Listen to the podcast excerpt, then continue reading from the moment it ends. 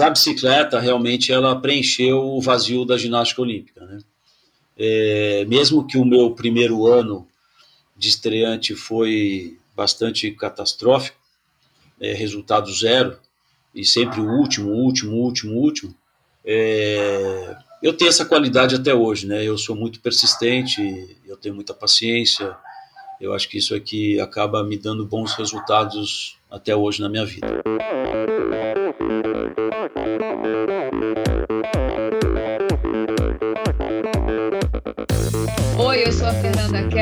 Eu sou o João Amoedo. Sou Poliana Kimoto. Aqui é o Murilo Fischer. Aqui quem fala é Ronaldo da Costa. Olá, sou Henrique Avancini. E, e esse é o Endorfina, Endorfina Podcast. Podcast. Endorfina Podcast. Tamo junto, hein?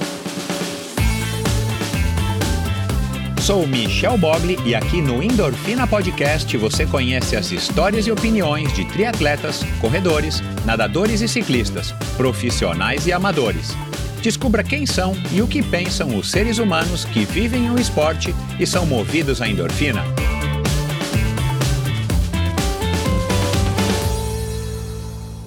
Olá, seja bem-vindo a mais um episódio do Endorfina Podcast. Esse e todos os episódios são editados pela produtora Pulsante. Começando agora mais um episódio do Endorfina Podcast com um, um personagem fantástico, um cara que eu, eu gosto bastante, tenho bastante admiração e não é uma opinião somente minha. Ele é um cara aí muito querido por todo mundo que o conhece, todo mundo que já passou aí, cruzou com ele na, nas estradas, nas piscinas e nas ruas e avenidas e parques. Ele é um cara aí que que vocês vão ouvir aqui a história, não vou me prolongar muito aqui, mas ele começou é, no ciclismo, depois de ter passado pelo, pela ginástica olímpica e pela ginástica artística e, pela e pelo handball, e isso lá no sul do, do Brasil, ele é do Rio Grande do Sul, e, e não é atual que o apelido, o apelido dele é Tchezinho, né, de Tchê, ele veio para São Paulo, né, se mudou com a família para cá. E ele é, acabou ingressando no ciclismo. E ele vai contar isso aqui muito bem. E, e, teve aí uma carreira não tão extensa, mas uma carreira que prometia bastante, que entregou alguma coisa, mas é, os caminhos da vida a gente não escolhe e ele acabou então cruzando com um convidado que já esteve aqui, se eu não me engano, no episódio 6, Fernando Nabuco de Abreu, que foi inclusive presidente da Confederação Brasileira de Ciclismo, que eu descobri aqui que com a ajuda também do Tiezinho, na época, ele, ele entra para o triatlon com incentivo do, do Fernando Nabuco, e eu acredito que eles são sim os primeiros triatletas da cidade de São Paulo.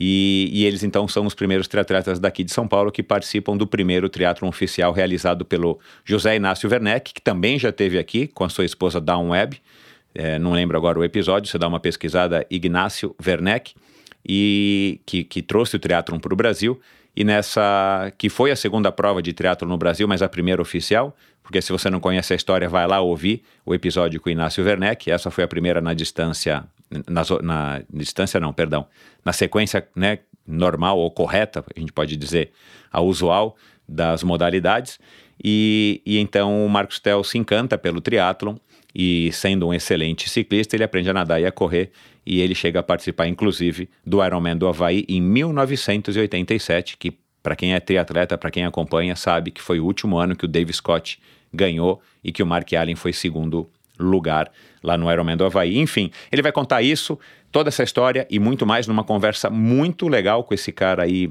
é, fantástico, que hoje tem um filho que pedala com ele e juntos eles têm um plano de participar do Ironman de 2025.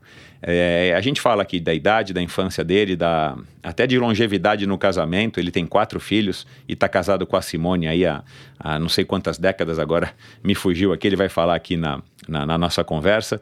A gente fala como foi essa transformação de um ciclista em um triatleta em apenas 90 dias desse primeiro triatlon, como é que foi? A gente fala de doping, a gente fala de, de esportes, intercâmbio, de enfim. É, uma série de coisas, pessoal. Olha, é um episódio fantástico. Se você é do triatlo, mesmo que você não seja, ouça, porque é um cara que tem uma vivência, é um cara que tem uma experiência muito legal para passar para gente. E, e eu demorei para conseguir gravar com ele. Ele mesmo vai falar aqui na abertura do, da conversa. Ele ficou me dando aí um baile. Coitado, não também por vontade própria, né, Tchê? Que eu sei que você está ouvindo aqui Mas, enfim, foi na hora certa, é o que eu digo, foi na hora certa, uma hora que a gente conseguiu conversar com tranquilidade. E ele também relembrar de várias histórias e passagens aí dessa passagem dele pelo esporte. E é isso, pessoal. Obrigado pela audiência. Se você é novo aqui, seja muito bem-vindo. Se você já é um ouvinte costumeiro aqui do Endorfina, muito obrigado pela sua audiência. Continuo contando com a sua ajuda para espalhar a palavra dos meus convidados através desse humilde podcast. Então, siga, assine, compartilhe, divulgue, reposte. Isso me ajuda muito. É, vocês não sabem o quanto isso tem me ajudado a fazer o endorfina crescer e atingir aí a proporção que ele, que ele chegou agora, quase quatro anos e meio de vida. E eu, não se esqueça de visitar o meu site, endorfinabr.com. Lá você é, conhece um pouquinho mais o projeto, conhece um pouquinho mais a respeito do Tiezinho, de todos os convidados aqui do Endorfina Podcast. Lá você encontra maneiras de apoiar financeiramente esse projeto. Sua contribuição, sua doação é muito importante para mim. Então, se você pode, se você curte esse projeto, é, vai lá, clica no botão Apoia-se e escolhe lá uma modalidade aí de estar tá apoiando financeiramente esse projeto. E você, claro, vai ganhar benefícios além de ouvir o, o episódio e saber que você está contribuindo. Você vai ganhar prêmios, brindes, enfim, é, que, eu, que eu entrego com o maior prazer do mundo em numa maneira de retribuir. Você encontra também um link para o meu canal no YouTube, onde você encontra pequenos trechos das conversas com todos os convidados desde maio deste ano, desde maio de 2021, e também lá você consegue assinar a newsletter semanal. Toda sexta-feira eu envio uma dose extra de inspiração na sua caixa de entrada aí do correio, para quem sabe te trazer um pouco mais de, de inspiração, de informação para o seu final de semana. É isso, pessoal. Muito obrigado. Vamos agora para mais uma conversa fantástica, mais uma pecinha aí nesse quebra-cabeça que eu estou tentando montar a respeito da história do triatlon e do ciclismo também brasileiro, é, através desse ser humano fantástico que é o meu convidado de hoje. Afinal de contas, quem é que não gosta de uma boa história? Vai lá! Meu convidado já foi ginasta e jogador de handebol simultaneamente entre os 6 e os 12 anos de idade. Representou em eventos regionais o Colégio Metodista Centenário na cidade de Santa Maria, no Rio Grande do Sul. Quando se mudou para São Paulo com a família, a ideia era continuar na ginástica olímpica, porém, não se adaptou às mudanças. Foi quando um uruguaio lhe deu a oportunidade de ingressar na equipe de jovens ciclistas que estava formando. Ao lado de outros garotos, entre eles os irmãos Anderson, ele saía para treinar e competir o ciclismo de rua, provas pequenas de bairro que eram frequentemente realizadas em São Paulo entre as décadas de 70 e 80. Este veterano ciclista uruguaio era ninguém mais, ninguém menos do que o senhor Eduardo Puertolano, que, juntamente com o senhor Jaime de Oliveira, decidiram incentivar a molecada do bairro Palmas de Tremembé. Assim começou a história do meu convidado com o ciclismo. O primeiro ano foi de muito aprendizado nas 24 provas que participou, o que despertou nele o mesmo gosto pela competição que havia experimentado em Santa Maria. Da sua segunda temporada em 1978 até 1981, ele foi campeão paulista em todas as categorias. Representou o Brasil no Pan-Americano Júnior de 82 e conquistou o quarto lugar na prova revezamento 4 por 70 quilômetros. Ele foi também campeão brasileiro júnior, vencendo os 4 por 4 mil na pista e novamente no revezamento 4 por 70, conquistando bronze na prova do quilômetro e um quarto lugar na perseguição individual. Em seu segundo Pan-Americano na Venezuela, ele trouxe duas medalhas de prata no 4 por 70 e nos 4 por 4 mil na pista. Na maior competição de pista no país na época, a Copa Brasil de Clubes, foi prata novamente na prova dos 4 por 4 mil e quarto colocado nos 30 quilômetros. Já fazendo parte das pré-seleções adultas e com os resultados expressivos que havia conquistado, seu objetivo era uma vaga para a Olimpíada de 84 em Los Angeles. Porém, a notícia de que havia ficado de fora da seleção o deixou muito chateado e desgastado perante a confederação. Desiludido com as perspectivas no esporte, no mês de julho de 84, ele conhece na USP pedalando Fernando Nabuco de Abreu, um bem-sucedido homem de negócios do mercado financeiro e ex-atleta olímpico de natação, além de ser um velejador. Percebendo as qualidades do meu convidado sobre a bicicleta, sugere uma troca. Me ensine a pedalar que eu te ensino a nadar. Assim, podemos juntos participar do quarto triatlon realizado na cidade do Rio de Janeiro, que aconteceria naquele mesmo ano.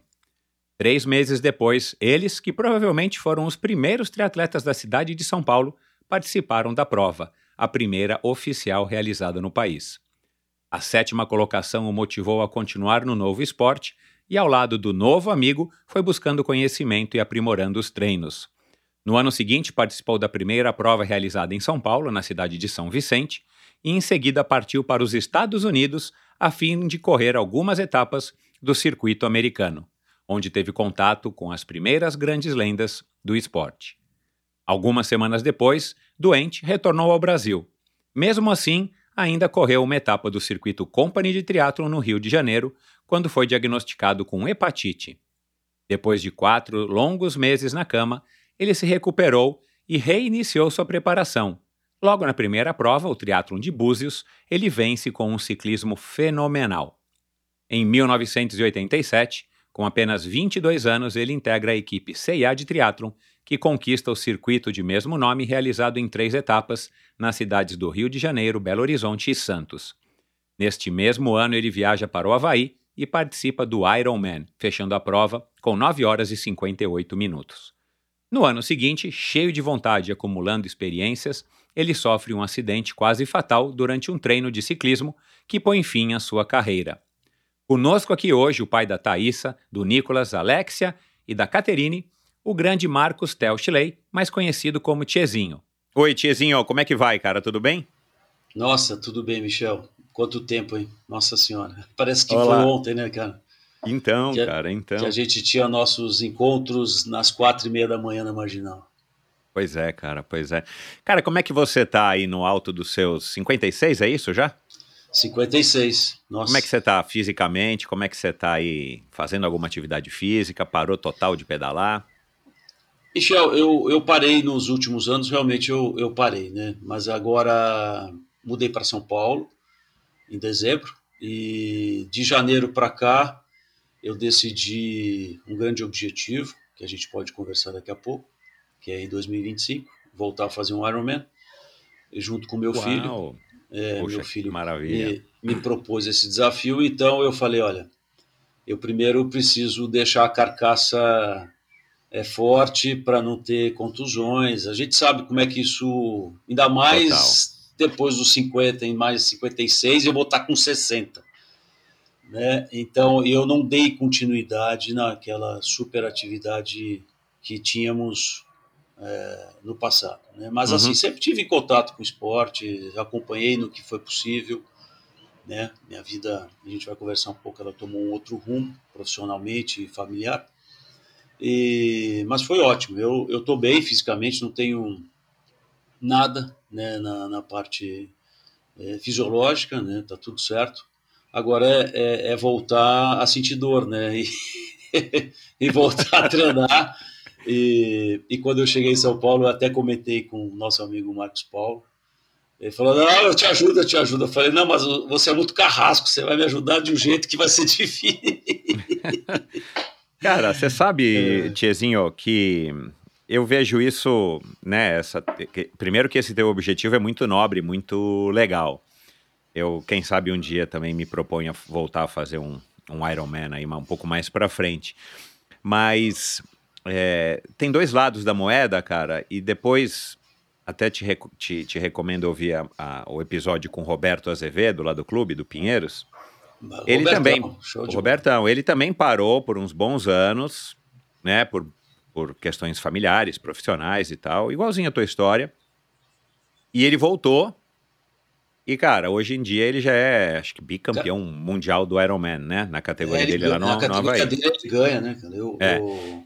E, e, ele, e ele, ele não tem, é, enfim, ele tem problemas é, ortopédicos, enfim, lesões Sim. e dores, e ele não foi atleta de alto rendimento como você, né? Entendi. Então, não sei, cara, talvez você tenha a vantagem, primeiro que psicologicamente você não está é, desgastado de ter né, treinado, sei lá, uma vida inteira até os 56 anos de idade. Faz Sim. tempo que você não treina naquele padrão e você não vai voltar a treinar naquele nível porque não. as prioridades não são dá. outras. Mas o mais legal, que talvez seja o, o, o que pode te motivar à medida que você começar a treinar, cara, é que você tá com o corpo mais poupado, né? Isso é verdade. Você, é... você forçou o teu corpo até uma certa idade, Sim. E aí você começou a pegar leve, então assim, o teu corpo está muito mais preservado, por exemplo, sei lá, talvez do que o meu, né? Sim. Então, é, tem, tem esse outro lado da moeda, cara. Pode ser interessante aí um, quem sabe, um, não precisa ser campeão mundial, mas quem sabe conquistar até uma vaga para Kona, né? É, eu, eu, eu, eu vejo, Michel, um negócio muito interessante, não só comigo, mas conversando com amigos né, de, de longas datas aí, desde quando a gente começou a competir de verdade lá, até na história do ciclismo, daqui a pouco a gente fala. É, essa memória celular é uma coisa impressionante, né? Ela, ela te coloca logo num, num e você tem que cuidar muito do teu psicológico. Se você é, erra aquele time do psicológico, você volta naquela, naquela imagem de jovem. E nós não somos mais jovens, né, cara? Olha aí, você tá com cabelo lindo, é grisalho igual o meu, assim como todos os nossos amigos, né, cara? Então, é, eu acho que a gente tem que só tomar esse cuidado quando a memória celular vem e ela, e ela fala assim, você pode, mas às vezes você não pode ir ali naquele limite. Então, aquela maravilhosa frase que, que eu aprendi junto com Nabucco ao lado de Dave Scott, uma vez ele nos, nos falou, foi assim, é, listen your body, né? Então, assim, se você não escutar seu corpo, cara, é, tá lascado. Então, acho que isso é muito importante. E você, já rodou de Mavic? Se você é ouvinte do Endorfina há muito tempo, você já sabe que a Mavic é parceira do Endorfina e eu rodo de Mavic faz muitos anos. A Mavic é mundialmente reconhecida por fabricar rodas de alta performance e durabilidade, devido ao seu processo quase artesanal de fabricação. Com mais de 130 anos de história, a Mavic mantém sua linha de produção exclusivamente na Europa, fabricando rodas que contam com tecnologias exclusivas e atemporais. A Mavic é orgulhosamente representada no Brasil pela ProParts e desde 2021 a linha de rodas de carbono conta com a garantia vitalícia. Agende o serviço ou reparo da sua roda Mavic no Mavic Service Center. Acesse proparts.esp.br para mais informações. Nos esportes, sempre nos perguntamos qual o nosso maior adversário, porque no final é sempre a gente contra a gente mesmo. Por mais que a mente conte muito, chega uma hora em que o corpo pede e nosso físico nos chama para ir além. Por isso, iniciamos uma sequência de episódios especiais com o oferecimento da linha probiótica Pro Athletes, feita para atletas, disponível nas melhores lojas especializadas do Brasil. Siga proathletesoficial, saiba mais em probiotica.com.br. E esse episódio também é um oferecimento da Titanium. A Titanium Vida, Saúde e Previdência oferece as melhores soluções em proteção e segurança que você encontra no mercado para você e seus familiares, com planos de seguro de vida, saúde e viagem. A Titanium oferece serviços para o seu bem-estar, como o seguro de vida resgatável, que além de resguardar e proteger o futuro das pessoas que você ama, você tem a opção de resgatar os valores em seu seguro para utilizá-los no que quiser ou precisar. Outro serviço é o Seguro Saúde, com cobertura mundial, com livre escolha de médicos, clínicas e hospitais aqui no Brasil e em qualquer parte do mundo. A Titanium também oferece planos completos de seguro viagem. Siga titanium.consultoria. Não conte com a sorte, conte com a Titanium. E por fim, esse episódio também é um oferecimento da Bovem Energia. Bovem há uma década fornecendo energia e gerando resultados para consumidores do mercado livre. Quer ser livre? Fale com a Bovem, energia que inspira. Saiba mais em bovem.com.br e siga Bovem Underline Energia no Instagram. Você sabe que a gente está gravando esse episódio aí algumas semanas depois do Letap, né? Sim. E, e eu quero saber, né, que teu filho participou e tal, a gente acabou não se encontrando lá. Mas eu. Foi a primeira competição que eu fiz, acho que desde 2012, né? E claro que era uma competição que eu estava participando, mas eu, eu não estava competindo, eu estava lá para terminar, inclusive não treinei. Foi que meio que uma loucura, mas que eu, eu acabei Que me bacana. assim, me dando bem no sentido de que eu não adoeci, não caí e curti a prova, né, que era o grande objetivo. Mas enfim, aí cheguei num poço d'água, né? Eu tive que parar nos postos d'água porque, dada a falta de forma, eu resolvi subir sem água, as grandes subidas e pegar água, né? Qualquer 700, 500 gramas dá um alívio, né? Pelo menos psicológico. Nem me fale, ainda mais em Campo Jordão, né? Tem mais de Exatamente. 2 mil de altitude, então foi um negócio. Aí lá na Serra Velha, eu parei num posto, cara, pra pegar água e encontrei o Murilo Fischer. Quer dizer, não era nem na Serra Velha, né? Era antes da Serra Velha, no caminho da Serra Velha. E o Murilo Fischer estava parado lá, né? Até me estranhei um pouco, viu o Murilo Fischer parado lá. Eu Sim. sei que ele não está mais treinando competitivamente, claro, né? A gente até pedala de vez em quando na ciclovia. Mas aí eu, eu falei, ó, Murilo, me espera que eu tô enchendo aqui minha garrafinha. Ele falou, não, cara, eu não tô com pressa. Aí nós saímos juntos. Sei. E aí, cara, assim, em um minuto eu percebi que ele tava ficando, né? E eu não saí num tiro. Eu saí, mas eu saí assim, querendo Sai chegar logo, né? Porque quanto mais tempo você fica também em cima da bicicleta, mais cansa. mas aí, aí, cara, ele começou. Aí eu falei, puxa, vamos lá, Murilo. Ele, não, cara, eu não. Não, meu, você tá apertando o ritmo. Eu falei, não, cara, eu tô, né? Eu tô pedalando aqui. E aí ele falou, não, cara, quem um dia. É, que que ele, ele brincou com algum termo, tipo assim, pô, quem tem. Quem, quem já teve perna sempre tem, alguma coisa assim, né? Aí eu falei, bom, mas então tem que se aplicar isso a você, porque você que teve um milhão de vezes mais É. perna do que eu, né? Mas ele ficou, enfim. E aí eu brinquei com ele rápido antes da gente se desgarrar, né? Porque eu também não ia ficar Sim. muito mais tempo Perfeito. devagar com ele. Acho que ele tava esperando alguém, eu não me recordo. O duro é você ajustar a cabeça, cara. É você tá É subindo aquelas subidas lá 5, 6, 7 quilômetros por hora e saber que eu já subi a 11, 12 sem fazer tanta força assim, né? Sim. Então o duro é você calibrar isso, né? E depois tem outro É. aspecto. É, comigo, talvez com você menos ainda, porque você é, é de uma geração anteriorzinha à minha. Mas assim, aí as pessoas vêm te perguntar, e aí, como é que você foi? Cara, eu só É. terminei a prova, eu nem fui ver É. o meu resultado, eu nem sei que lugar que eu fui, eu só terminei, né? Mas ainda as pessoas vêm com essa cobrança, né? Da mesma maneira que eu me surpreendi com o Sim. Murilo, pelo Murilo tá indo devagar, eu falei, pô, mas é o Murilo, não- como é que ele vai mais devagar do que eu, que já tô devagar, né?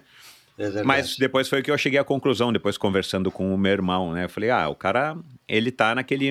Ele, ele, ele, por ter sido profissional e o profissional que ele foi, e a experiência que ele teve, ele sabe que, cara, quando não dá pra andar, não dá pra andar. E não adianta ele Não querer dá. chegar lá e, e bater, né?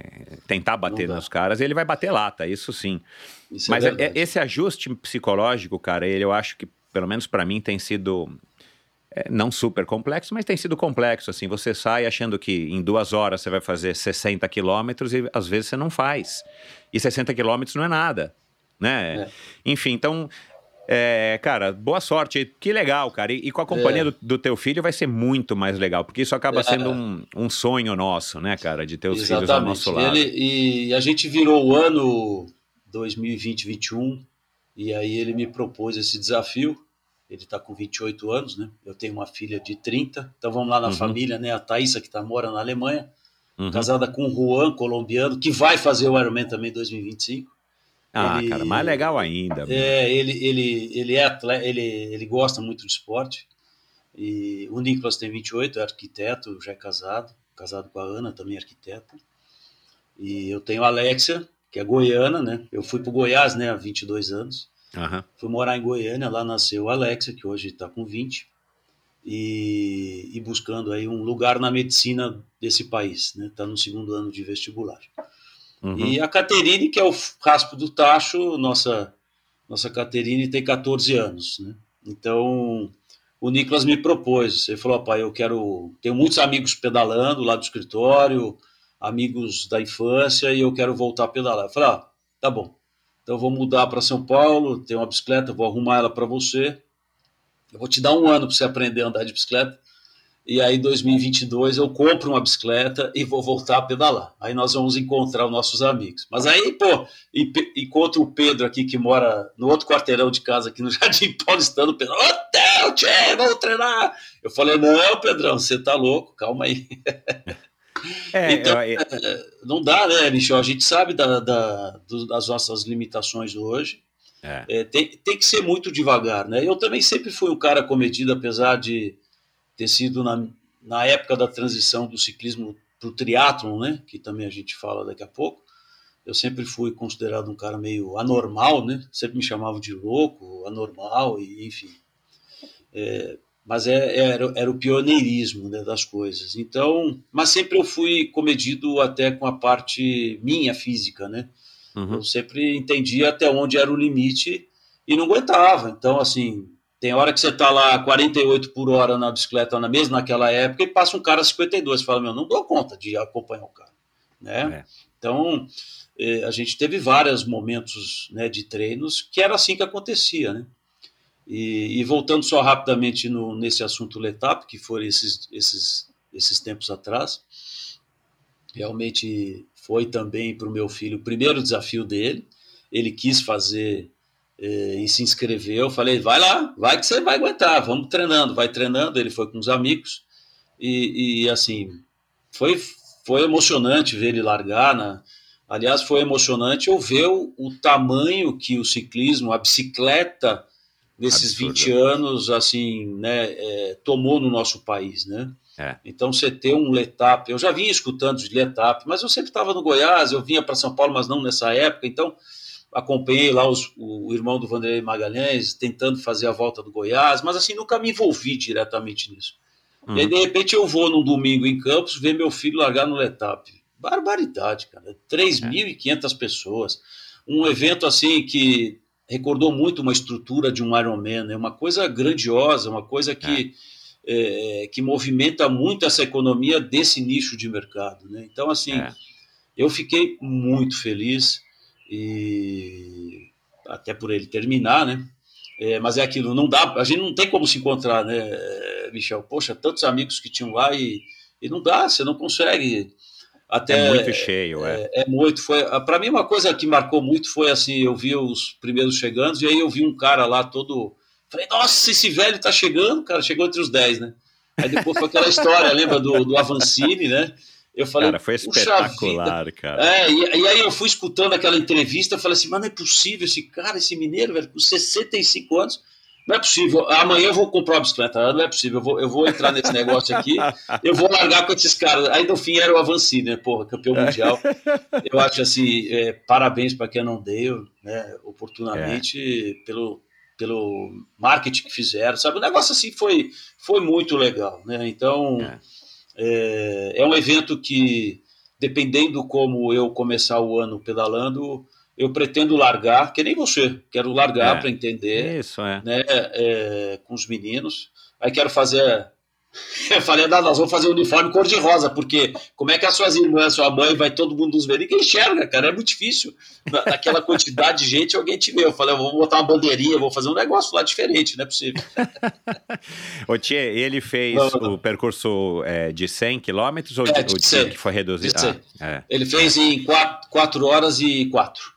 4 horas ah, e cara, tá ótimo. É, né? foi, as, su as subidas são, ele nunca fez. É, ele nunca fez 104 quilômetros assim, ah, vou chegar. Já fez. Fez, eu acho que o máximo dele foi 115 aqui no, no Romeiros, né? Fez uhum. aí com os amigos dele. Mas assim, lá, ele, nossa, eu fui um fim de semana com ele, ele treinou lá sexta, sábado, domingo no percurso. E, mas assim, direto saiu, ele não parou. Parou, acho que num posto, acho que nesse daí que você parou lá na, na Serra Velha Uhum. Ele falou que parou para pegar água também. E foi legal porque ele encontrou daí o Kleber Anderson, que fez, meu amigo da infância, né?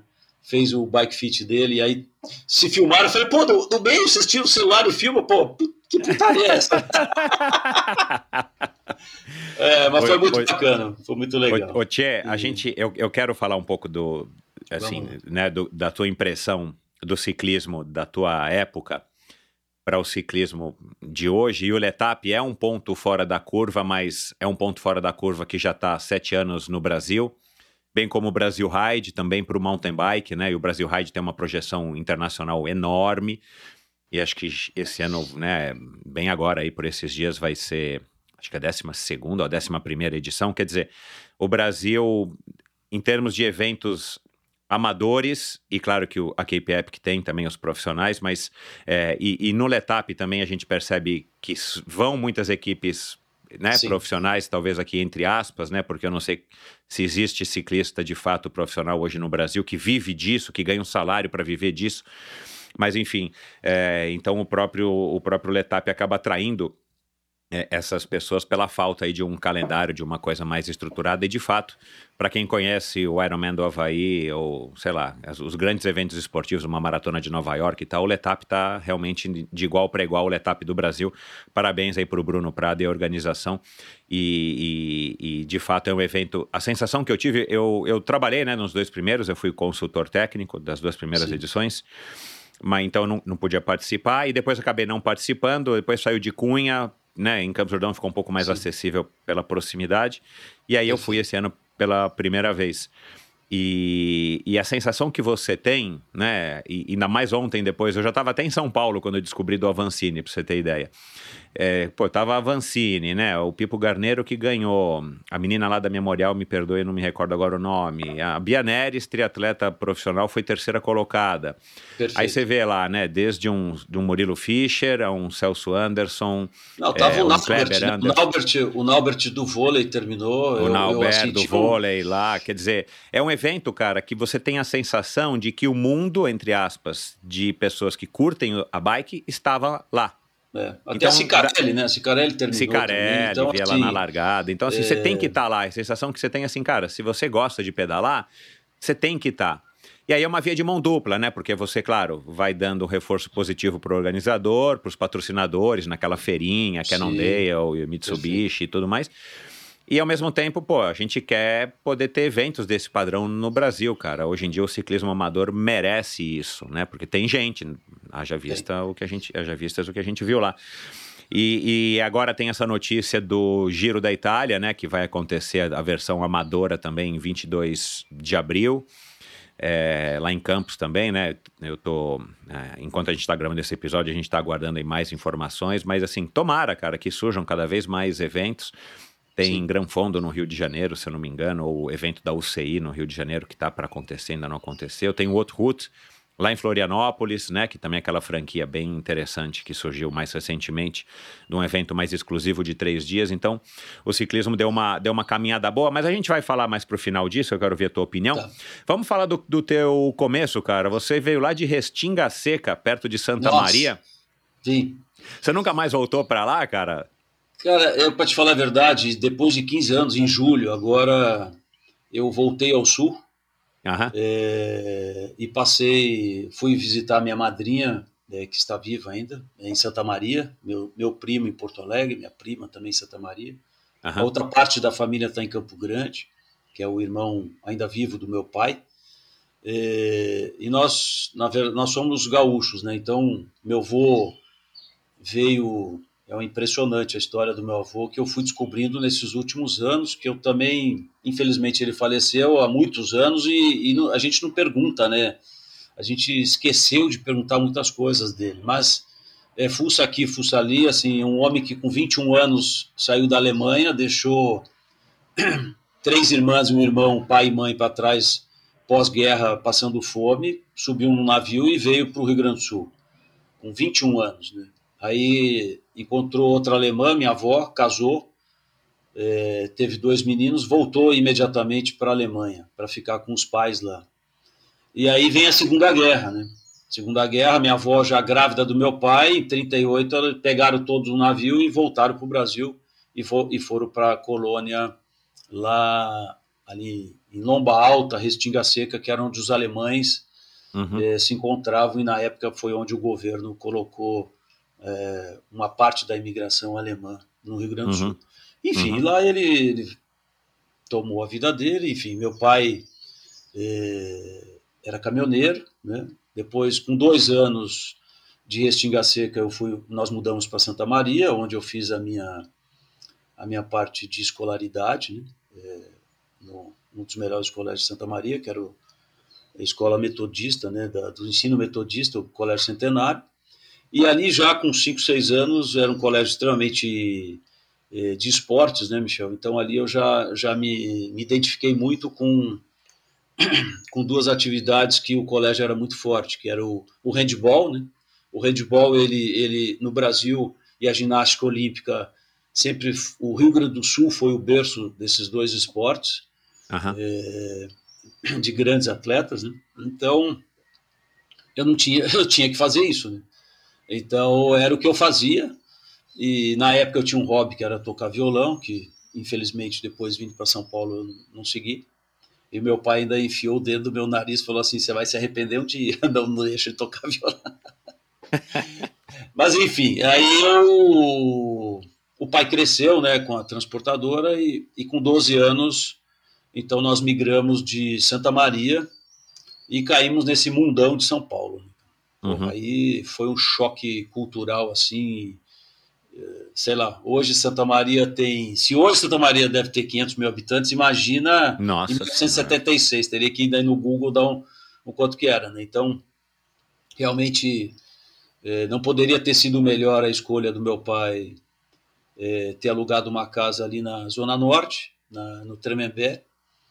E, e ali eu não me encaixei na, na ginástica olímpica em São Paulo, eu fui para o Tietê, que uhum. era o, o clube que que melhor tinha uma ginástica na época. E eu estudava na, em Santana, num colégio de alemão, que aí meu pai colocou, colocou eu e meu irmão para estudar no Imperatriz Leopoldina, ali na, na Pedro Dol, porque nós somos alemão, a gente fala alemão, enfim. Hoje eu, eu tenho cidadania alemã, meus filhos têm cidadania alemã, né, graças a Deus. E, e aí eu não, não consegui, eu não, não me encaixei, Michel, na ginástica olímpica. E aí eu fiquei meio. Ô, Tchê, uma curiosidade: que, que, que, modalidade da ginástica? Qual era nessa idade? É, faz tudo? Faz barra, Não, faz já fazia, trave, faz... já fazia barra, fazia solo. É... Eu, eu, gosto, eu, eu, lá em Santa Maria, todas as medalhas que eu tenho de 6 anos aos 12 é tudo de, de salto a cavalo e no solo, né? Era o que eu mais gostava. Ah, que legal. Porque a barra eu sofria demais na barra, é, quando jovem. E aí, quando eu cheguei em São Paulo, eu acho que foi aí que eu tomei um grande baque, porque eu já tinha 12 anos, e os meninos de 12 anos eram mais evoluídos. Né? Aí eu entendi que São Paulo tinha uma ginástica olímpica, porra, forte, né, cara? E aí eu lembro, era o professor Paulo, nem sei se esse homem é vivo ou não, eu não esqueço o nome dele, e, e aí não deu certo, ele quis me botar nas argolas, nas barras, minha mão abria toda, cara, e eu, eu Porra, aí um, um, sábado eu fui treinar, ele me, xing, me xingou, não, ele foi muito duro comigo, aí o sangue alemão subiu, eu. Eu, com aquela, idade, com aquela, idade, eu já falei, ó, tchau, nunca mais eu vim aqui. E, e, tem um caso muito, muito, que senão eu vou esquecer, Michel, muito, muito engraçado, que depois de muitos anos, né, é, e você conhece esse nosso amigo, Tonini. Ah, é, claro que foi a, nós tivemos sociedade até numa padaria na Zona Norte, depois que eu casei, e foi uhum. um grande, eh, grande, maravilhoso companheiro na, nas histórias de, no triatlo.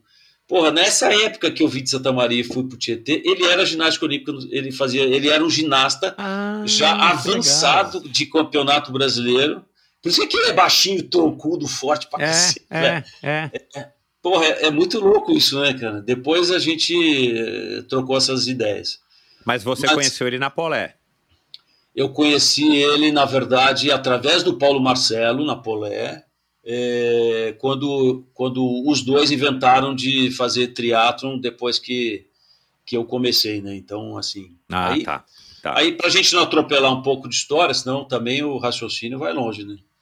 É, Michel, acho que a gente Aí eu tinha essa, esses amigos das Palmas do Tremembé, né?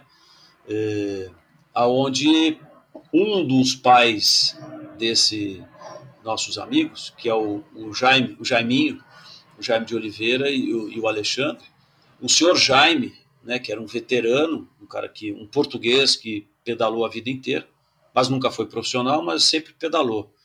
E ele já competia do veteranos com o Eduardo Portolano. Uhum é, que o Eduardo Portolano até hoje, né, eu espero reencontrá-lo em algum momento, foi o nosso grande pai, é, assim, de nos ensinar junto com o seu Jaime, é, uma meninada de 13 para 14 anos e outros mais jovens, né, no caso o Celcinho Anderson, né, que na época tinha, se eu tenho 56, o Celso tem, enfim, tinha... O Celso, o Celso tem, é, o Celso tem acho que a minha idade, 52, por aí. 52, né? Então são quatro, se a gente tinha 14, o Celso tinha 10. É. Né? Então ele era um menorzinho da turma, um catatalzinho, enfim. É... E, a, e, ali nas palmas do Tremembé, naquela zona norte ali, é... nós éramos 22 é, meninos e, e, da camisa da camisa amarela que o seu Portolano fez para nós, né? Uhum. Então, Mas, mas peraí, deixa eu só entender. O, você não se adaptou lá no clube de regatas Tietê e tal, e você morava né, perto do seu Eduardo, né, lá pertinho Sim. do Horto, enfim, Palmas de Tremembé, é o nome do bairro. É, da, da, onde que, da onde que surgiu esse, essa oportunidade, ou assim, você passando na rua e viu uma, um- uma molecada pedalando, enfim, da onde que surgiu essa ligação com o Jaime e com o seu Jaime e com o seu Eduardo? Então, é, ali nas Palmas do Tremembé, é, eu morei na rua Messina. E na rua Messina é, era onde morava o seu Jaime. E, e os Ah, meninos, tá. e eles todos andavam de bicicleta. E, eu- e aí, o meu pai, quando nós chegamos em São Paulo, ele comprou uma Caloi 10, uma Caloi 10 amarela, para eu e meu irmão dividir e andar, aquelas que tinha massa. Aí, Caloi 10. Aham, E a gente queria uma bicicleta, né? Porque eu não tinha bicicleta. Então todo mundo na, na, na, na rua tinha, tinha Caloi 10. E as Palmas do Tremembé tinha uma outra pa- particularidade, que todo mundo andava de carrinho de rolimã. E, Uhum. e a gente, todos nós tínhamos um carrinho de rolimã e a nossa rua era uma rua com muita descida e curva. Então era brincadeira e, e brincava de de esconde-esconde, é, correr no, no bairro, apertar a campainha dos era, era o que se fazia na época, jogar taco na rua. É, a casa que o pai alugou tinha duas portas de garagem embaixo do sobrado, que era o gol, a gente batia de três de gol, sabe? Os negócios assim que eu nunca brinquei lá no Rio Grande do Sul, né? Uhum. A minha brincadeira no Rio Grande do Sul era outra, né? Aí aqui em São. Paulo a gente se adaptou e virou o Tchezinho, né? Uhum. Ô, Tchê, é, coincidência, né, cara? Assim, curiosidade, faz alguns episódios eu recebi também o, o, o Marcos Baumgart, que eu acho que morou na Sim. Moca, e ele também falou do rolemã e, e, se eu não me engano, eu acho que taco, taco eu não sei se ele falou, mas enfim, essa história que você tá falando, né, cara, eu fui na, praticamente nascido e criado aqui no Itaim, Sei. na Zona Sul, muito distante de Palmas de Tremembé. Mas, cara, e eu tenho a idade do Celso, né? 52. Sim. Cara, curiosamente, as nossas brincadeiras eram essas: tocar Sim. campainha, né? Andar de bicicleta o dia Cara. inteiro quando dava, né? E, e- e jogar taco e, e esse tipo de, de. E andar de carrinho de rolemã, né, cara? Que a gente não andava aqui, porque aqui a descida era Sim. muito pequena, mas a gente ia lá na, na circular do bosque, que tinha final de semana Porra. que fechava e você podia descer de carrinho de rolemã lá, né? Ali Deixar as marcas no asfalto. o, o Jardim Guedala, onde mora o Nabucco. ali, né? Isso, é. E, e curioso, né, cara? Porque assim, como é que em bairros tão distantes, numa época que você não tinha internet ou sei lá, não, não tinha essa troca de informações, como é que será que as brincadeiras eram as mesmas, né? Quem que será que, que levava as brincadeiras para lá e para cá, né, cara? É, Porque Era muito.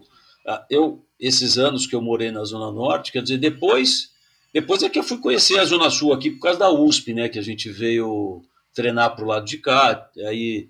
era logo um gente- mundo de distância É, naquela era um época, né? mundo Para de criança. É. Porra, era assim, é um negócio. E era, e, era, e era uma época, né, Michel? Porque eu, com 14, 15 anos, é, apesar de sempre fui criado muito solto, né? É, sem medos de nada, sem. Mesmo quando eu cheguei em São Paulo, que eu tive um impacto, mas é, mesmo com 12, 13 anos, eu pegava o ônibus lá na Zona Norte e ia para a escola, uma escola particular, que hoje né, é tradicional ali na Zona Norte. Mas a gente andava de ônibus ia para Santana passear, comer pizza na, no Grupo Sérgio, no rodízio. Quem é que come mais, quem é que come mais pizza? Porra, o meu irmão era campeão, né? O meu irmão era louco, né? Meu irmão comia 32, 33 pedaços de pizza. Eu falei, cara, como é que você aguenta? E o cara era magro, que nem um, colo, que nem um Ergan Bernal, assim, um colo... Porra, meu irmão era escalador, né? Meu irmão andava Uhum. muito na, em subida. Cara, era um negócio absurdo. Então, essas eram as nossas brincadeiras. Pegar o ônibus elétrico lá na, na Zona Norte, vir para Santana, quer dizer, era. Mas não passava de Santana, né? A gente. É, é, o máximo que era era assistir é, filme dos Trapalhões no Largo do Paissandu. Entendeu? Porra, lá no, no cinema Paissandu, ali na praça, era isso que a gente fazia, entendeu? Então, agora. E Depois, aí, como é que surgiu a bike, esse contato? O seu Jaime viu bike, vocês brincando é, na rua? o seu Jaime pegou a, a- Porque a gente se reunia tudo de sábado, né? Na frente da casa dele. E aí aquilo começou a despertar. Ó, amanhã tem uma competição. Ele saía tudo arrumadinho. Ah, vou- Então, o seu o Portolano, ele levou nós todos para o Portolano. E o Portolano, não, vamos, vamos fazer essa turma de andar de bicicleta aqui, essa molecada virar ciclista de verdade.